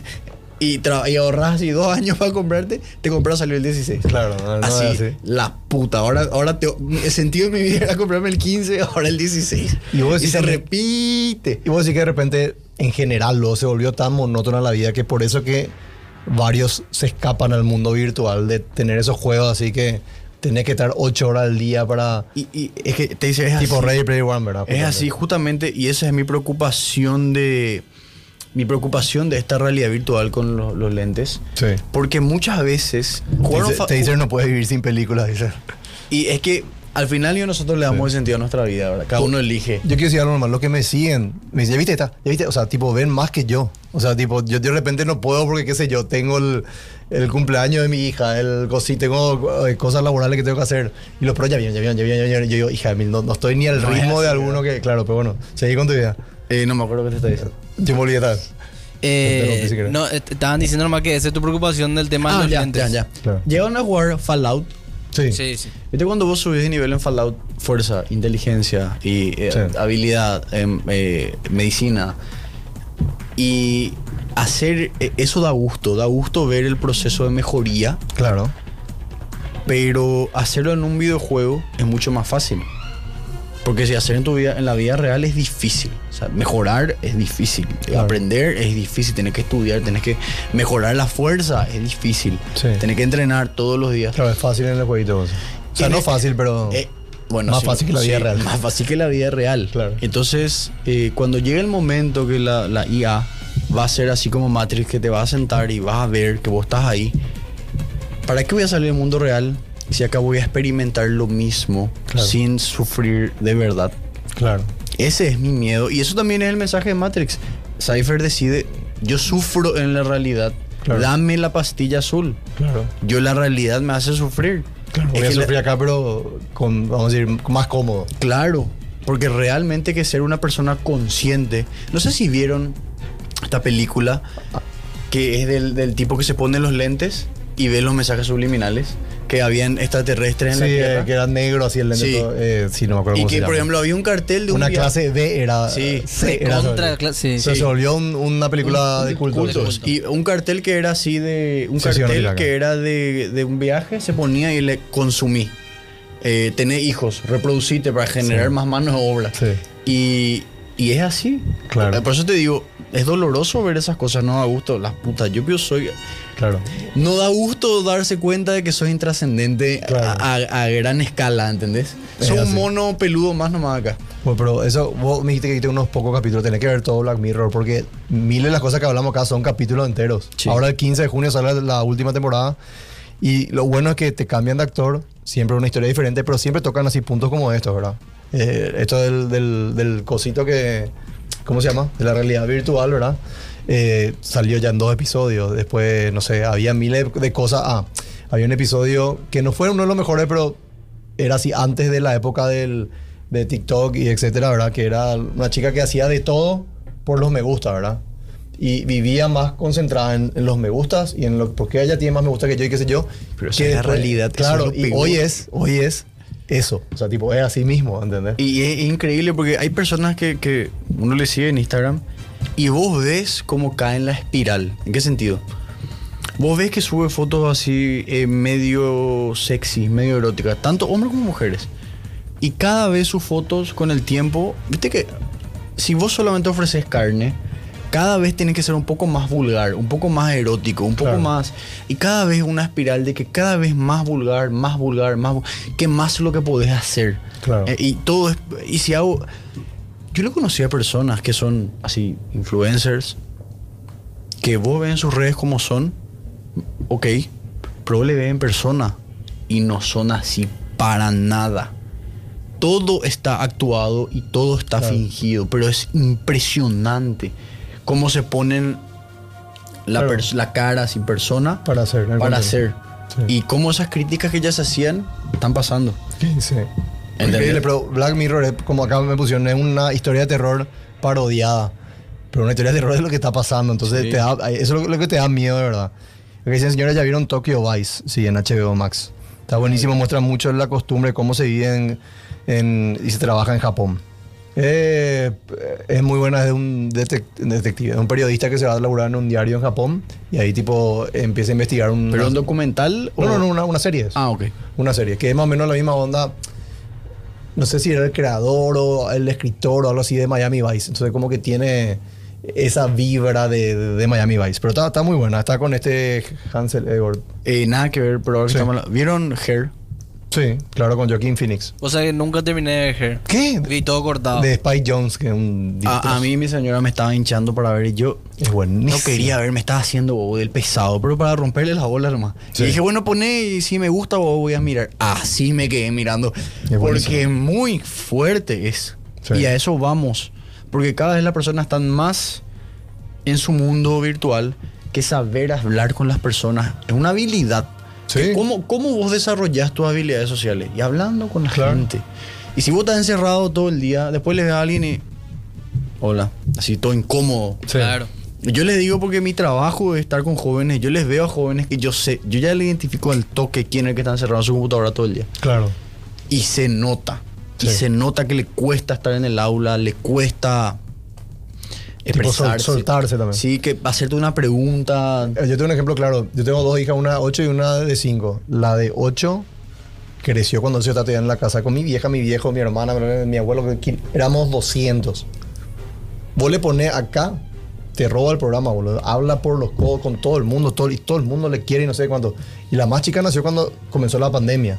Entonces eh, vivió encerrada, pero así con nosotros nomás. Entonces a ella vos le entra en un lugar y no le saluda a la gente. Sea, tipo, hay que ponerle así a Mitch, vos entramos acá y Vanny se va a sentar acá conmigo.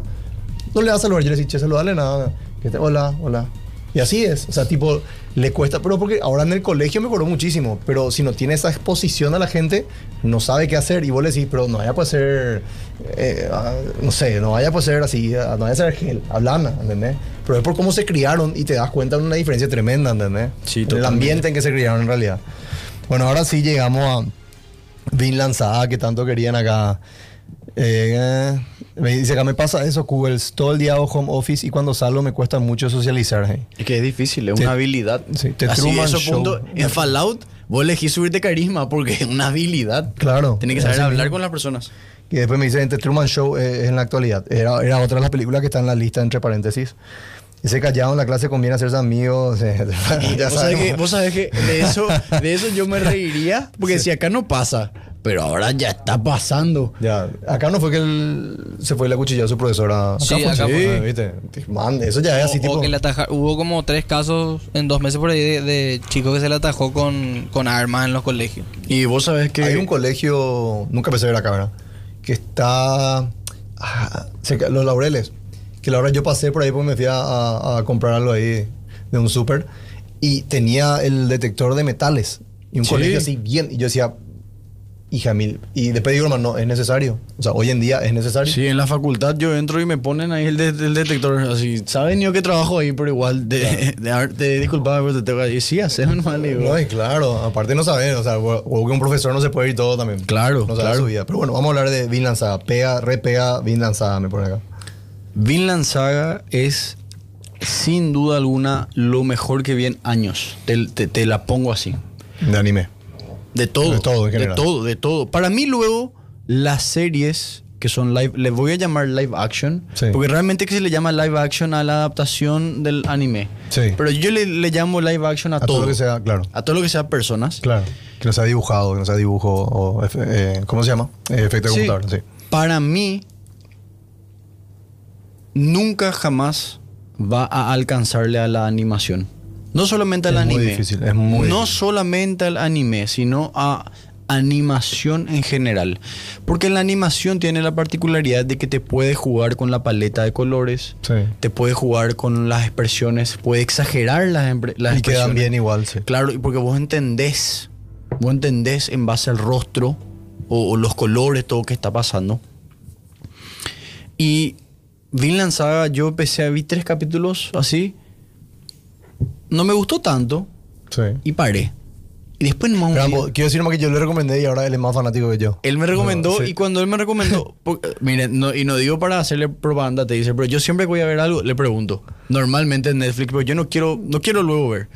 Entonces él me dijo, ve bien lanzada. Y yo, mm, Pero bueno. me acuerdo, te juro que pensé en eso, o sea, que tiene mucho de.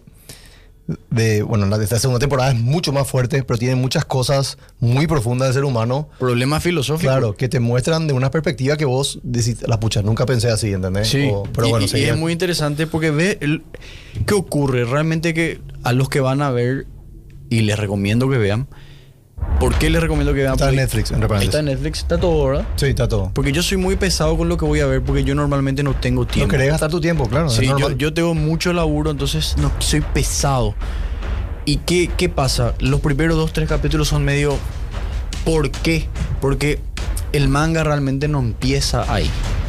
El manga empieza más adelante y después te mete un throwback a ese ah, inicio. Ah, ok, ok. Yo y, eso ahí, no sabía. y ahí tiene más sentido. Porque cuando vos empezás así, ¿qué, qué hace un nenito eh, de familia vikinga con ovejas? ¿Qué me importa? O sea, no entendés. Claro. Sin embargo, cuando ya empieza en el manga, en el manga empieza lo que en el anime sería en el capítulo 8. O sea, pasan muchas Que cosas. cuando ya está con. Ah, Claro, ya está, sí. ya está secuestrado. Secuestrado, Ah, entre ok, comillas, claro. Y entonces, vean los primeros. A partir del cuarto capítulo ya se descompone todo y ya te quedas enganchado. Sí. Y es interesante porque eh, eh, de- dentro de lo que es el anime es un género seinen, Sí. no shonen. Sí. Y- Shonen sería My Hero Academy. Lo que Sí. shonen significa enfocado para jóvenes, que normalmente es el hero's journey, el camino del héroe de voy aprendiendo. Naruto. Sí, Naruto, etcétera. Seinen es un, es- son las obras enfocadas para hombres. Se le llama así Porque realmente los seinen la mujer también pueden ver, Claro. pero lo- los shoujo se llaman enfocados para las mujeres, eso los hombres no pueden ver. No, normalmente no vas a ver. Claro. Pero el seinen es para todo, entonces les A recomiendo no a ser que sea. ¿cómo se llama otra serie? Bochi. Bochi to Rock. Bochi to Rock. No conozco, pero hay, hay series, hay series, Increíble. pero viste esas que son bien femeninas, ¿verdad? Sí. Eso se llama shoujo. Pero eh, te vende, al principio parece un shonen Vinland Saga, porque vos ves así, wow, peleas, eh, Claro. vikingos que se pelean. Claro. Pero después te das cuenta que termina haciéndote planteamientos de por qué vivo, qué es Dios, quién es Dios. Eh, en- y una de las preguntas que más me gusta, porque lo- los vikingos eran guerreros, Sí. pero eran los guerreros más violentos, porque ellos, Su cultu- culturalmente. su cultura sí. era irse a ver un pueblo, le vamos a matar y violar a todos. Sí. Y se hacía mucho lo que es la esclavitud. Sí. El botín de guerra es bueno, mato todo lo que puedo, violo todo lo que puedo, saqueo todo lo que puedo Claro. y a los que les dejo vivos le vendo como esclavos. Y Es la, fuerte, pero así mismo. y la serie gira mucho en torno a la esclavitud. Y eso es lo interesante. Porque el manga empieza en ese capítulo 8, Sí. donde Thorfinn, Thorfinn es el, el protagonista, Protagonista. Él está eh, sentado afuera. O sea, así empieza el primer capítulo del manga. Comiendo mientras Askelat y todos los demás están adentro. Y sale una esclava y le lleva la comida. Y le pregunta si era esclavo también. Y él le dice, yo no soy un esclavo como vos. Y le dice, ah, porque eh, siento que somos iguales. ¿Pero por qué? Porque Thorfinn es esclavo, pero es esclavo de la venganza. En, en- sí, en la Sí, no, no voy a dar spoilers. Sí. Pero termina al final. eh, La superficie es las peleas y la sangre. Eso son la, es la Muy filosófico y andás cool te tiran acá. Siempre. No, está- es que, es que Siempre. Esta, esta serie, en serio, bueno, para los que no vieron, la primera temporada le va a encantar porque si no quieren, vamos a decir, pensar tanto, tiene unas escenas así de acción increíbles. eh, el, el- el viaje del personaje es demasiado bueno. Thorfinn como personaje es demasiado bueno. Y ya, ya te plantea así, como dice eh, Alexis, eh, problemas que vos decís, cha, miran por esto, o por qué esto. Y, por ejemplo, todos somos esclavos de algo. Y- Algunos y hacen la tecnología. esclavo de la venganza. Claro. Eh, de la ira a veces ¿Y, otro. y ¿sabes de cuál es la- el problema? Él es esclavo de la venganza. ¿Y qué pasa una vez que le mata a quien le quiero matar? ¿Por qué vivo? Claro. Es, o sea, es un problema que está ahí. Exacto. Es otro problema si Dios existe, porque ahí pues era cuando el cristianismo estaba entrando ahí. Sí. Y si Dios existe y es amor y ¿por qué nos matamos todos? ¿Por qué si Dios existe y me ama? ¿Por qué vienen vikingos a, a invadir mi aldea de agricultores y le violan a mi hija? Claro. ¿Entendés? Y me venden como esclavo porque así es. Les aviso, la serie es muy fuerte. Y en, este, en esta segunda temporada, pues en la primera es Thorfinn, Thorfinn, Thorfinn. Bueno, y para, para mí, uno de los mejores personajes que yo vi en un anime, que es Askelat, que me encantó. Que, que es el villano. Claro. Pero eso, eso también tiene esta serie, te da la perspectiva de todo. O sea, nadie es un villano así, villano, sino que vos ves cómo vas cambiando tus decisiones o de repente tus. ¿Cómo se.? No me viene la palabra nomás. Tus, Perspectiva. Sí, no tu perspectiva, sino que tu forma de actuar y de hacer las cosas Ah. de acuerdo a, a las cosas que te pasan, obviamente, y a dónde querés llegar. Por ejemplo, ¿cómo se llama ahora el. el. Ah, no el rey, el. Canuto. Canuto. Canuto le vemos la primera temporada y le vemos. no le vayas a spoiler. Claro, le vemos la segunda y decís, ¿qué pasó? muy diferente. Claro, pero, pero es por lo que todo lo que vivió justamente. Lo mismo Thorfinn, lo mismo. Ahora, por ejemplo, un personaje que a mí al comienzo me rompía las bolas, que era Einar, ahora le amo, ¿entendés? Y, y- y te, te va mostrando las decisiones y cómo de repente las decisiones que está tomando ahora Thorfinn son mucho más difíciles que las que tomaba como, vamos a decir, antes, en la primera temporada. Y vas viendo su crecimiento del personaje. Y yo le estoy odiando un poco por ciertas cosas esta segunda serie, que le- esta segunda temporada que le dije a, a Alexis, pero no puedo dejar de ver. ¿entendés? Y es interesante porque se hace el planteamiento, y esto sí podemos tocar porque no es spoiler, claro. de- que es no tienes enemigos, que desde eh, los primeros capítulos ya, el Thors, el papá de Thorfinn le dice, un verdadero guerrero no necesita una espada. Sí. Y es una contradicción. Claro, pues sí, sí tiene que tener una espada. Claro, porque si vos sos un guerrero, guerreas, te dedicas a la muerte, a la guerra. Y es como él entiende, des- o sea, está intentando entender, es- entender ese mensaje. Y yo siempre digo esto, qué fácil es si hay alguien que no me gusta lo que dice, me levanto y le rompo la cara. Claro. Es muy fácil. Eso no es, tiene un temperamento fuerte, sino que, o, o tiene una, ¿cómo se llama que dicen? Eh, tiene Carácter una- fu- eh, carácter fuerte. Al Al contrario, tiene un carácter débil. Eso es débil. Claro, Eh, que tus emociones te controlen. Qué fácil es para mí levantarme y romperle la cara al tipo que con el que estoy en desacuerdo. Claro. Pero qué difícil es, Argumentar. no solamente lo- ni vamos a partir de eso, sino que la, la serie habla mucho de la ira y de la Sí. rabia. Qué difícil es controlar la rabia cuando alguien te dice estupideces o cuando alguien te falta respeto, o peor aún en la serie cuando alguien te agrede, Claro. cuando alguien te pega, cuando alguien te quiere matar y vos mantener la te- el temperamento y demostrar de que se pueden solucionar los problemas con la paz, entendiéndonos. Claro. No tengo enemigos. Y porque eso Bueno, es lo que- espera, esas son dos cosas, por ejemplo. No Sí. tengo enemigos. Y el verdadero guerrero no usa una espada. Son dos cosas que su papá le dice a él en los primeros capítulos. Y ahora, en- está por terminar la segunda temporada, recién él es capaz de entender eso que su papá le dijo hace mil años. Por eso, mil veces, ya me dijeron esto. Eh, justamente mi señora, una que me dice mucho, "Ay, lo que mi papá dice se te queda. Sí. Porque hay cosas que de repente él te dice en su sabiduría de todo lo que ya vivió y vos todavía no viviste, entonces no entendés. Y después llegas a un punto donde te hace clic. Sí. No solo tu papá, tu abuelo, tu mamá. Cosas que ellos ya vivieron, ya saben y te explican y vos no estás en ese momento capacitado para entender, pero igual se te queda. Sí. Y después en cierto momento pasó algo y te viene eso a la cabeza y vos decís, "Ala, esto era. Sí, y, y es- vos sa- sabes por qué te digo que les recomiendo, porque como le estaba diciendo, yo soy tan pesado con mi tiempo que veo un anime en tres meses. Bien lanzada me senté y vi en un día y medio. Sí. Vi todo y vos sabes que estaba así.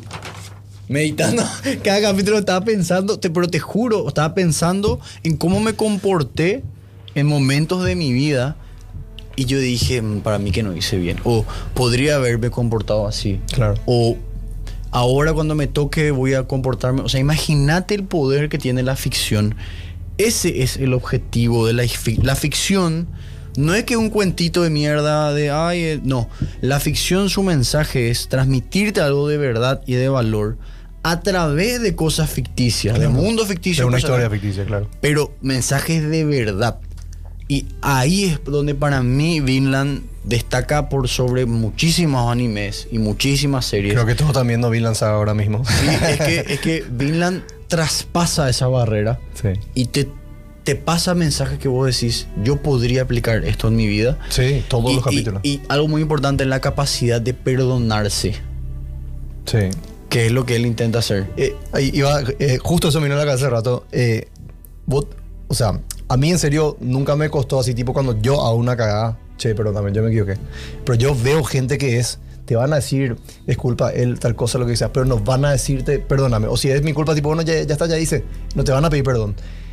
Eh, y toca eso en, en ciertas partes, ¿verdad? Bien lanzada, bueno, aunque, aunque es lo, lo principal, vamos a decir. Y es tan liberador, boludo, porque eh, me pasó que de repente, no sé, no me llevaban una persona o algo, y no, no te digo que lo odiaba, pero le tenía en mente como alguien que. Y no liberar te hace a vos esclavo de esa persona, ¿entendés? Como que vos Claro. estás. A él, por ahí le, claro, a él por ahí le chupás un o diez mil huevos. Pero vos, él te cruzas con él y, ah, qué pesado, ya te sentís mal y, y te, te estresás y cosas. Y el tipo está tranquilo. Vos una vez que perdonás es increíble cómo vos podés entrar en cualquier lado, en cualquier pieza, con las personas que sea que estén ahí y vos vas a estar tranquilo. ¿Entendés? Y te, y te suelta, o sea, podés pensar claramente. Y, y ese es el mensaje también que tiene de no tengo enemigos, que muchas veces, como hoy pareciera que todos están tan reaccionarios que te querés pelear con todo el mundo. Y lastimosamente se ve ese tribalismo tóxico en redes, Claro. donde una persona dice A, pero vos te tomaste eso como Z, porque todos son, todos me atacan, todos son mis enemigos, está así. Claro.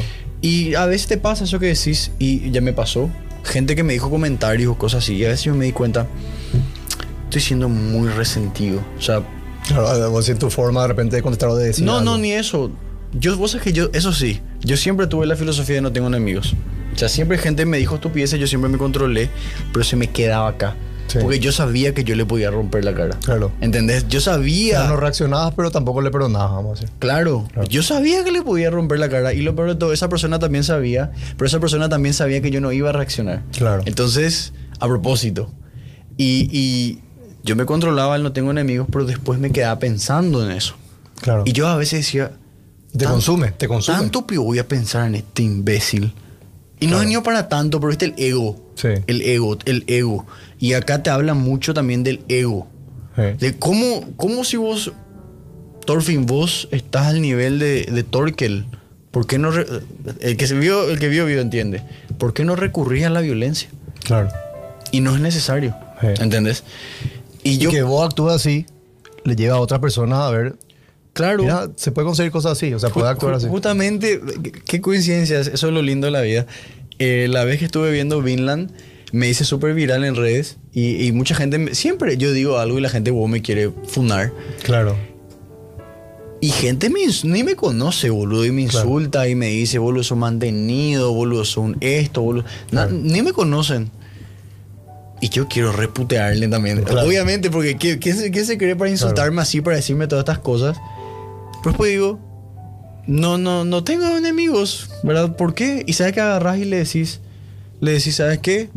Bien le respondés y le decís, Sí. Te diciendo, pues, me dice, habla pues, Mitch, te están sacando protagonismo. No, boludo, no me voy a meter al pedo. Perdón. Y, y, y cuando vos te comportás bien y vos le demostrás que no sos su enemigo, no hay necesidad de insultarse. Baja el. Se da cuenta de que está siendo un idiota y que Sí. no es necesario. Es así. Y justamente eh, eh, le vi, este- estuve viendo eh, Vinland Saga justamente en este momento que llegó el nivel de que el, el amigo que me invitó a su podcast me dijo, che Alexis, si querés borro, porque te...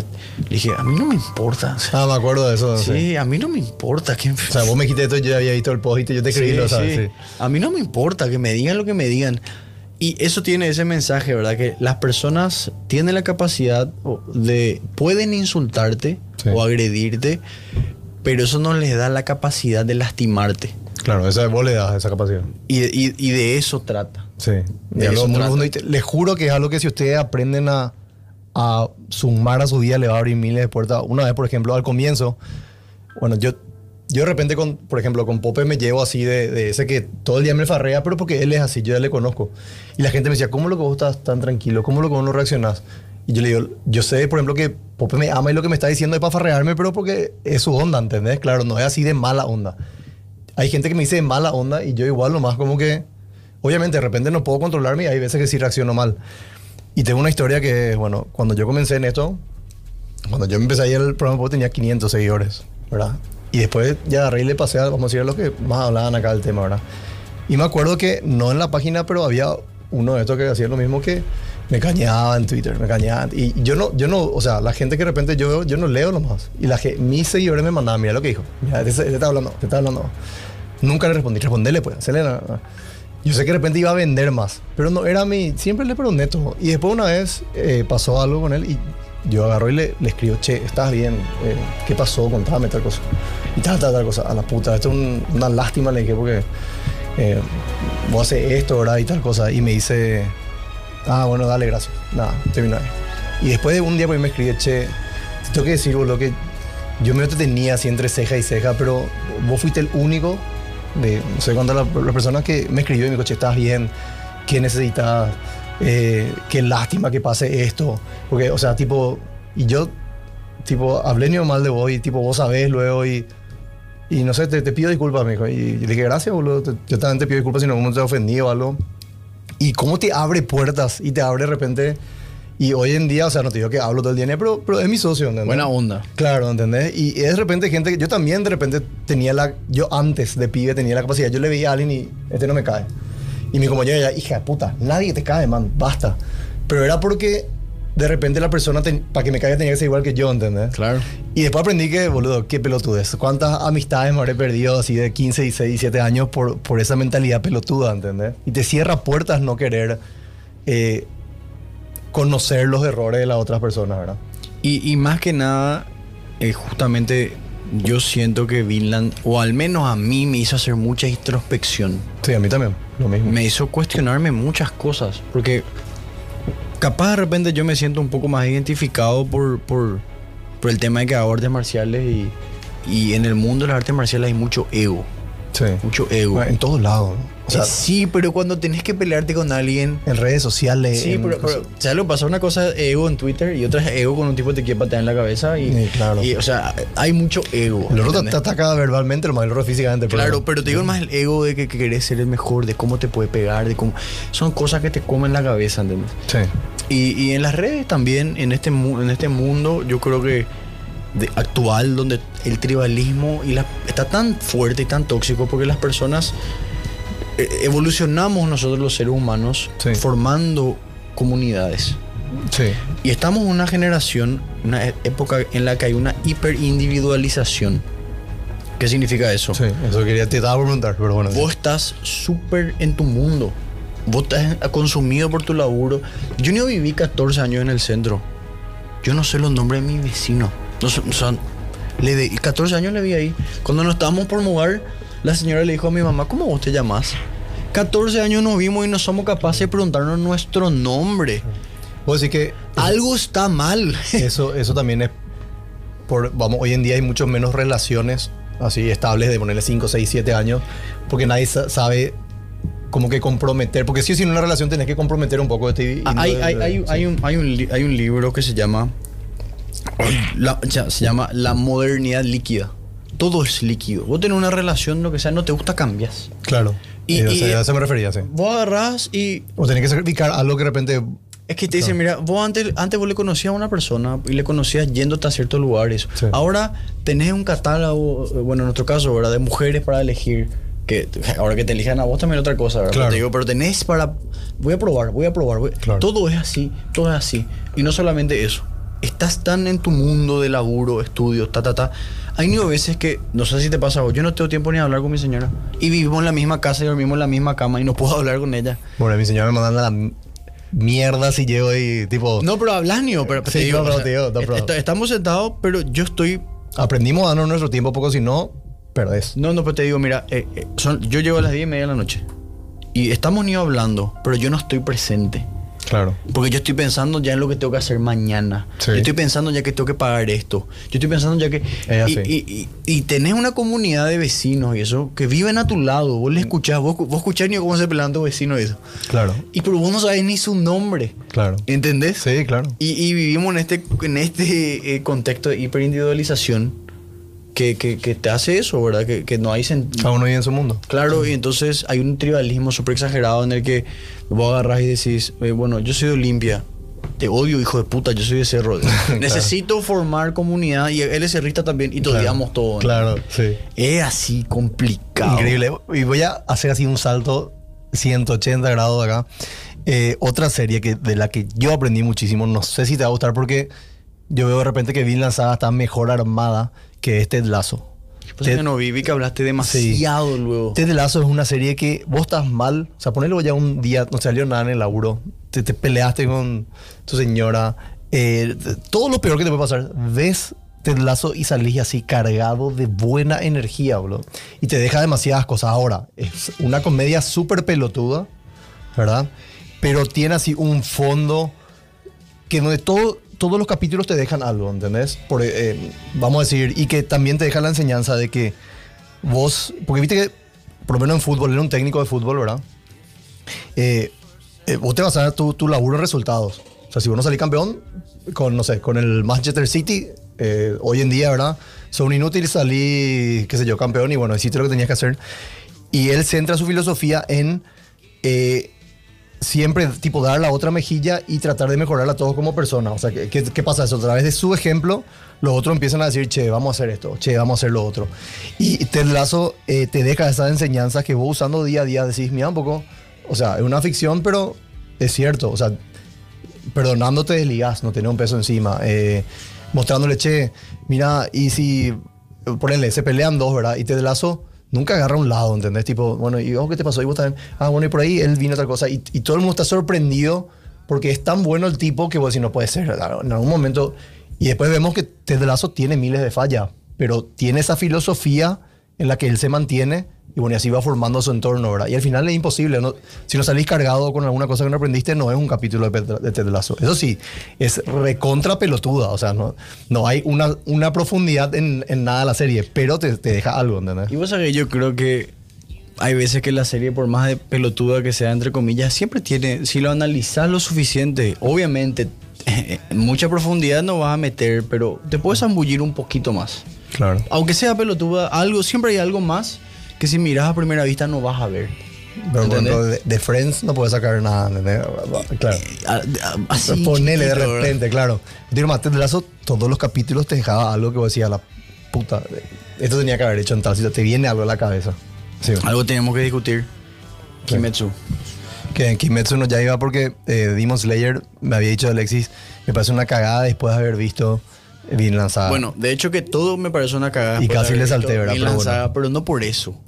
El problema que tiene Kimetsu esta temporada, Taser. sí. Eh, ¿Vos ves Mitch Kimetsu? No, no, no veo, no veo, no. Métele, te va a gustar. Voy a ver, pero. Pero vos ya viste, agarrar. vos ya viste la primera temporada de eso, ¿no? No, vi así hasta la- eh, dos episodios por ahí. Ah, no, no. Demon no. Slayer. ¿En sí, serio? sí, sí, sí. Mitch está, no va a estar el próximo programa acá. Bueno, el problema, Mitch es mi partner de anime, yo no podía creer, no puedo creer. No puedo Pero creer bueno, tampoco. Bueno, está bien. el problema de Kimetsu no es que la segunda temporada sea buena. Eh, de hecho, que sea mala, perdón. Eh, De hecho, que está buena. El problema es que la temporada anterior fue demasiado O sea, la buena. tercera lo que está hablando que la ahora. Sí. Ah. El tema es que la temporada anterior fue demasiado buena. Sí. ¿Entendés? Entonces, se genera un hype Sí. terrible de. Puta. eh, me gustó tanto esta, está bien esta. Sí. ¿Cómo superas eso? Porque Claro. no, no me estás dando algo malo. No, estaba bueno. Ahora, bien, quítame toda la animación y todo el quilombo y es un 7 de 10, 6 de Claro. 10, normal. No, una historia bastante eh, normal, vamos a decir, claro. Porque ahora este último capítulo de este es especial porque es el elegido, ¿entendés? Claro. Así bien básica. Claro. Pero la, la anterior temporada, esas últimas escenas, esas últimas peleas y eso. Lo, lo que a mí me. Bueno. Eh, Y, y, y que Sí, le sí. dieron background a los demonios. Una Eso te eso te iba a decir Ahora, justamente. y algo que yo sentí, no sé, vos me- dame tu opinión. sí. Pelearon contra la sexta luna. Sí. Usui, que es así, Dios más o menos, le costó muchísimo. Sí. Y ellos luego ligaron nomás. Sí. Ahora, sin embargo, pelearon contra la luna quinta y y cuarta. Sí. Boludo, a casa es la tercera y a casa le mató a Rengoku. ¿Entendés? Que es así, Dios, más o menos. Sí. A nivel de poder, sí. Sí, y ahí nomás está la cuarta. Y Eh. ahí nomás está la quinta. Sí. No le cuesta. Que Tanjiro Eh, no está pelando. Contra- bueno, eh, hay, ahí hay varias, varias cosas que voy a- por ejemplo, las lunas tienen diferentes poderes igual que los eh, pilares tienen diferentes tipos de entonces de repente ciertos poderes como si fuera vamos a hablar en términos de Pokémon que todo el mundo jugó y todo el mundo vio los Pokémon de agua son fuertes contra los Pokémon de fuego ¿entendés? entonces Sí. como que las técnicas de repente le cuesta más a una con una a una con otra Eh, ¿qué pasa? En- a mí me habían dicho porque yo no leí el, el anime que Usui era el más débil de todos los, de todos los pilares en teoría a nivel, nivel de poder. Y que el más poderoso era el de Roca, que no sé cómo se llama, el que el gigante, sí. Y después segundo ya estaba más o menos así entre Rengoku y ¿cómo se llama el, el primero, ese que le, el que le salva a Tanjiro? Sí, no me acuerdo el nombre, pero. Bueno, el de agua y este que está ahora que es el de niebla. Esos son tipo los, los- los tres así más poderosos después de ese que dije, ¿verdad? Y mm, entonces hay una diferencia de poder grande entre Pero ojo, y para mí mi crítica no va por el lado del pilar, No, no sino sé, yo- por el lado de Tanjiro. Sí. Que ahora Tanjiro estaba peleando contra, el de la cuarta. Sí. La cuarta ni es boludo. Sí. Y él, wow, se estaba plantando porque y la excusa fue que él pensó mucho en el golpe que le hizo para cortarle la cabeza. Y con eso, wow, eh, podía manejar y hacer su respiración. Claro, están haciendo como un, un salto en las habilidades de, de Y el niño Tanjiro. estuvo hecho puta y apenas se curó y ya se fue. O sea, Sí. no hubo un, un, un Bueno, pero, pero creo lo más yo, Tanjiro al empezar a dominar la, la otro tipo de respiración, como que ya avanza a pasos agigantados, que inclusive los pilares dicen eso, ¿verdad? Y el mismo Rengoku en la peli ve eso en él, por eso Eh, le... eh, como- claro, famoso. El prota eh, Claro, tiene exacto. talento, ¿verdad? Pero ahí lo que- a lo que iba con Demon Slayer. Esta temporada puede no ser mejor que la anterior, pero lo mismo pasó en, en My Hero Academia, por ejemplo. La temporada 4 y 5 fueron de un nivel, no digo bajo, pero te estaba formando para lo que venía después, que era esta temporada última que fue impresionante. Y lo mismo pasa ahora en Demon Slayer. No podés mantener el hype siempre al Y, 100%. y ese fue el problema. Por eso Sí. digo, no- me, parece, me parece vacía, pero justo porque acabé de ver todo, estoy viendo Vinland. Que es muy profunda. Claro, pero yo, bueno, obviamente no le pidas pelas al Olmo, no, no, no, no le pidas profundidad a un shonen. Claro, no pides, no pides una película versus de Nerd que tenga así un guion shakespeariano. Claro, claro. Pero a la vez, eh, guiándome solamente por los estándares de Kimetsu, Sí. la anterior fue demasiado buena ya. Sí. Para los estándares de Kimetsu, nivel Sí. animación, nivel Sí. pelea. Totalmente nivel- de acuerdo. La quinta luna, ni que contarla, no tiene historia, boludo, es un jarrón. La primera vez que veo gente que se baña y, y habla de anime, dice. Pero es cierto, es cierto. Yo, yo, a los, yo a los otaku le detesto, son muy impresentables. Viste, acá me dice, Tengen en teoría es de los más débiles de los pilares. Por eso, claro, Yu- Yutaro es el más fuerte, que es el que yo dije, el de piedra. Claro, para mí eso es lo malo que lo, por eso está costando ahora. De que Tanjiro está creciendo a pasos agigantados. Es así, pero de vuelta es el protagonista, así que creo que más o menos va por ahí, ¿verdad? Eh, ahora, ese, ese nivel de animación que vimos en, en el final de la segunda temporada es algo que nunca vimos En mi vida vi en, en- así. en la televisión, o sea, diciéndote un anime que nos, que nos vaya al cine, vamos a decir. No, no, no hay con qué comparar. O sea, yo, justo hablamos con en Alexis. cine, ni en el cine. Claro, esa vez que nos fuimos al cine a ver la, la última película de Demon Slayer, que en realidad era los últimos dos capítulos de la última temporada y el primer capítulo de la tercera, que vos decías, ¿para qué pagué para venir a ver esto? Pero cuando yo vi esa pelea en el cine, dije, Valió la hija pena. de puta, ¿por qué esto nos sacaron? O sea, tipo, esa pelea final en el cine, porque era así, hija de mil. O sea, tipo, hay películas, eh, no sé, eh, no, no sé cómo, o sea, tipo, Spider-Verse, por ejemplo, para mí tiene uno, de los- uno de los mejores. Eh, ya hasta ya ver Spider-Man, sí, claro, estamos hablando de ahora. Eh, los mejores gráficos que yo vi en películas así animadas digitalmente. Y ah, esto como es a mano y una mezcla también con CGI, nunca vi nada como lo que vi en, Kimetsu en nivel de animación. Obviamente la historia es... De repente puedo decir hasta que My Hero tiene una historia un poquitito más profunda que, Sí. que Kimetsu. Pero me encanta lo de los animes, que siempre fue así, de darle protagonismo al antagonista y al protagonista. Porque todo lo que sea americano de repente es muy protagonista y el, el antagonista es un man que está ahí y es muy malo porque es malo lo más. Entonces te daba ese sentido de relación. ¿Por qué Star Wars triunfó? Porque no era un guion del, del carajo ni una historia súper buena. Era porque Darth Vader era el papá de Luke Skywalker Eso, y ahí... eso- eso fue lo que fue wow. Claro, y ahí re- reventó. O sea, tipo, man, eh, te relacionaste directamente con el villano de toda la serie, de toda la película, perdón. Y fue un boom que después todo el mundo empezó a copiar. ¿Por qué Joker siempre es el mejor villano de Batman? Porque Porque, está- tiene una relación ahí con Batman. No te digo que sea su hermano ni nada, pero tiene una relación. O sea, se, se, se necesitan los dos. Y lo mismo Kimetsu y todos los animales, los animes buenos, tienen una relación con, con el antagonista que te, que te crea cierto, no sé, no sé si adicción o no, pero como que te genera interés. ¿entendés? Sí. Y bueno, yo, yo pienso, bueno, es, es, no sé, es como comparar un partido, no sé, de ajedrez con un partido de fútbol. Es, es mucha diferencia Kimetsu con Vinland Saga en lo que te muestra y en lo que en la profundidad y el guion. O sea, esta temporada de, de Vinland Saga es 100% el guion. O sea, todo lo que te cuentan, lo que te hablan, claro. No tiene, vamos a decir, ni una pelea ni nada así. Tiene un poquitito, claro. pero igual lo que tiene está muy bien hecho. Claro. Pero, ojo, igual, mira, solamente tomando Kimetsu nada más. El único problema que tiene es que ese problema cuando, cuando tu anterior temporada metes algo tan increíble, Sí. difícil de alcanzar. Y encima se tiró un hype porque el, el director dijo, prepárense, porque lo que van a ver ahora es lo mejor que van a ver de efectos especiales. Sí. Eso dijeron para esta temporada. Entonces, yo ya está, más que mejor más que cualquier película. Yo lo que veo es que están en la, en la última, en la segunda temporada, dos capítulos más tuvieron esa calidad. O sea, todo tiene buena calidad, pero esa calidad de esa pelea de. Pocas- pocas partes, sí. En cambio, ahora es como que todos los, los episodios, pero de por ahí no es un.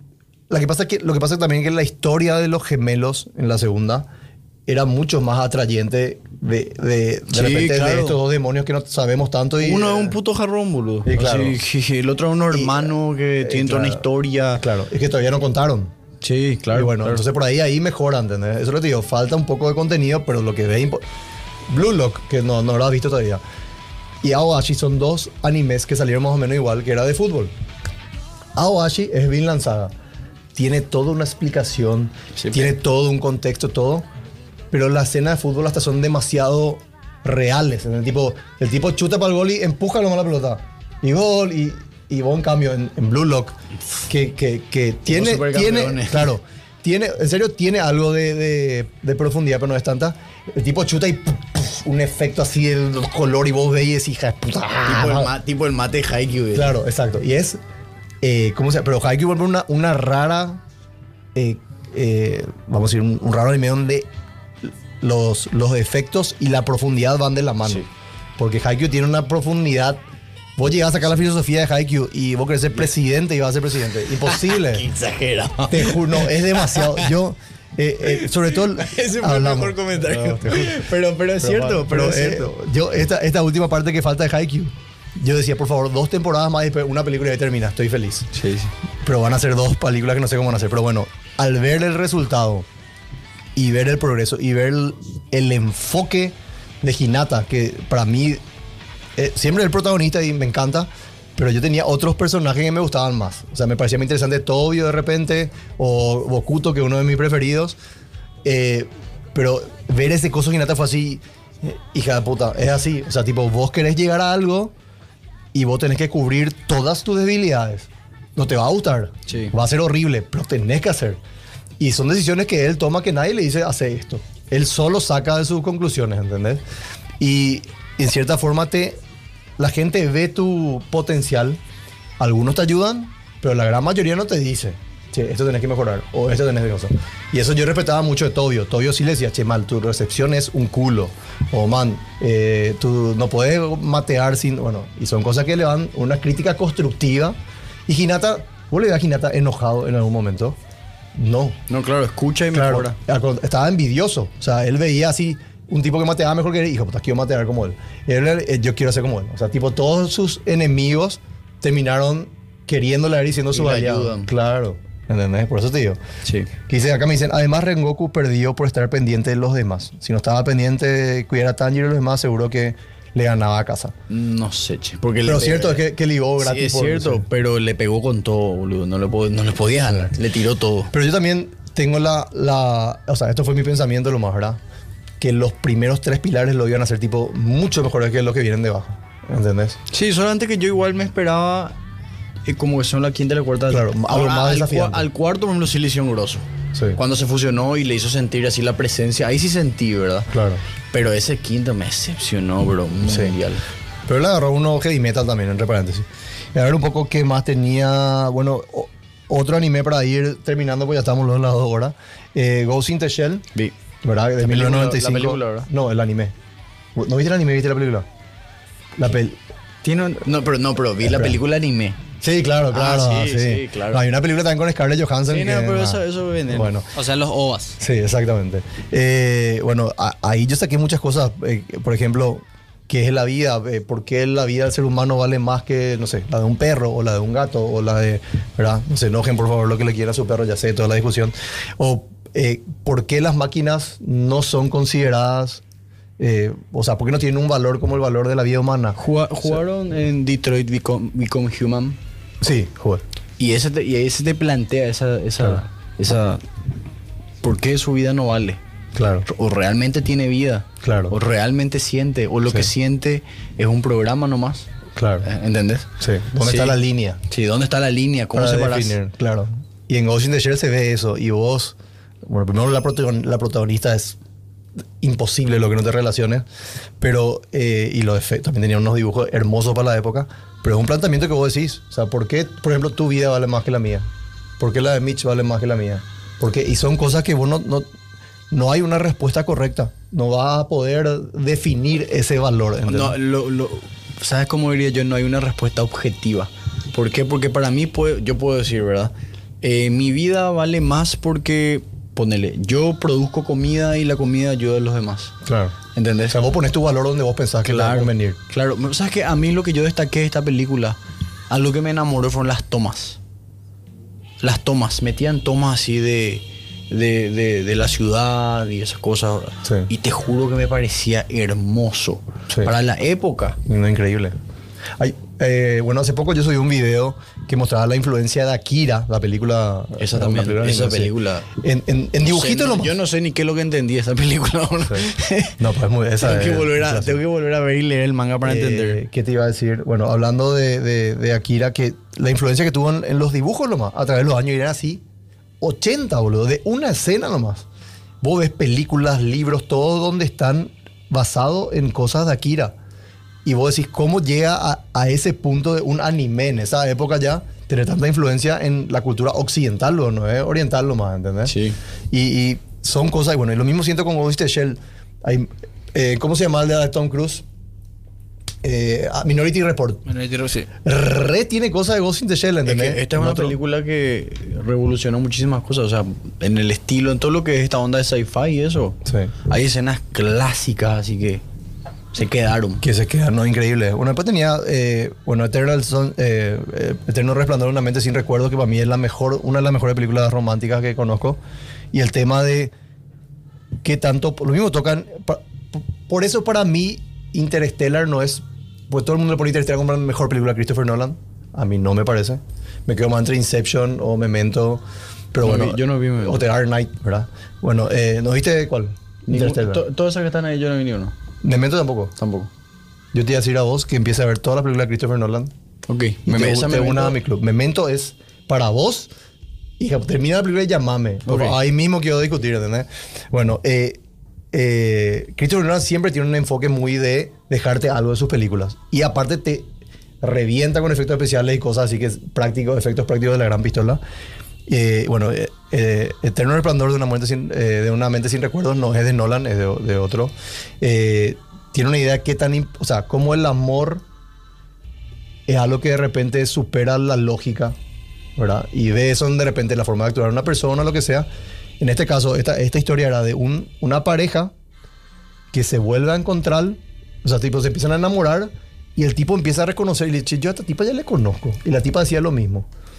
Y así, así, así se van, se enamoran y después vienen y decían que cuando eso, en el futuro, había un tipo, una aplicación, no una aplicación, un, vos pagabas como un médico que te hacía olvidarte de tu ex. Entonces vos no sufrías por tu ex, ¿entendés?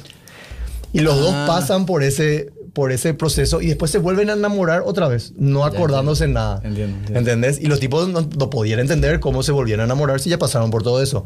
Y, cómo, y hace una, para mí es un juego de cómo la mente funciona, eh, ocultando información para que no se borre, ¿entendés? Y es brillante, me parece ese concepto. Y cómo el amor tiene un poder de repente intrínseco, porque también podemos discutir, tenemos alma, no todas esas, todas esas cosas, no boludeces, perdón. Eh, pero bueno, y te juega de una forma que yo digo, che, en serio, esto es increíble. Bueno, lo mismo en Interstellar, se basa toda una teoría del carajo súper científica en el amor. Y vos, ahí, lo, ahí lo que a mí me perdió Interstellar, ¿entendés? Mm. Entiendo, me gusta toda la cosa. En cambio, eh, ah, siguiendo hablando de Christopher Nolan, Memento es sobre la mente y cómo el hombre necesita una motivación para seguir viviendo. Y, eh, ¿Cómo se llama la obra? Inception. Sobre el poder de la mente. Nosotros pensamos, boludo, qué profundo el océano, qué grande que es el, el universo. ¿Y nuestra cabeza? Claro. No usamos ni cuánto era, 10%. Entonces, es- esas cosas que me dejan pensando, ¿entendés? Y me, me encantan de Esa, Christopher esa Nolan. memento voy a mirar. Esa, pues te iba a decir ahora dónde está antes que nos vayamos. Pero bueno, eh, algo más que quieras acotar, pues ya nos pasamos todo. No, no, ya creo que ya. Divagamos suficiente y filosofamos suficiente. eh, creo que tiré todo mi arsenal. Déjame, me voy a preparar. Vamos a preparar artillería nueva para. para próximos episodios. Pero bueno, eso fue todo. Gracias, Mitch.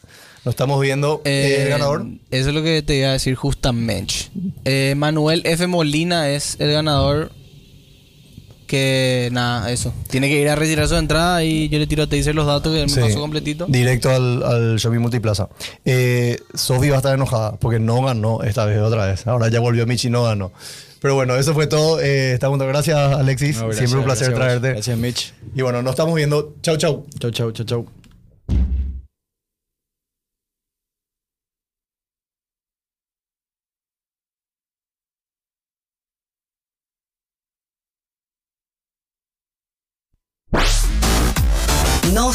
Somos una radio digital. Somos una comunidad. Sin frecuencia.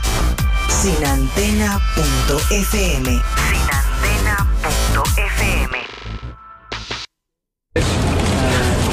Abrí.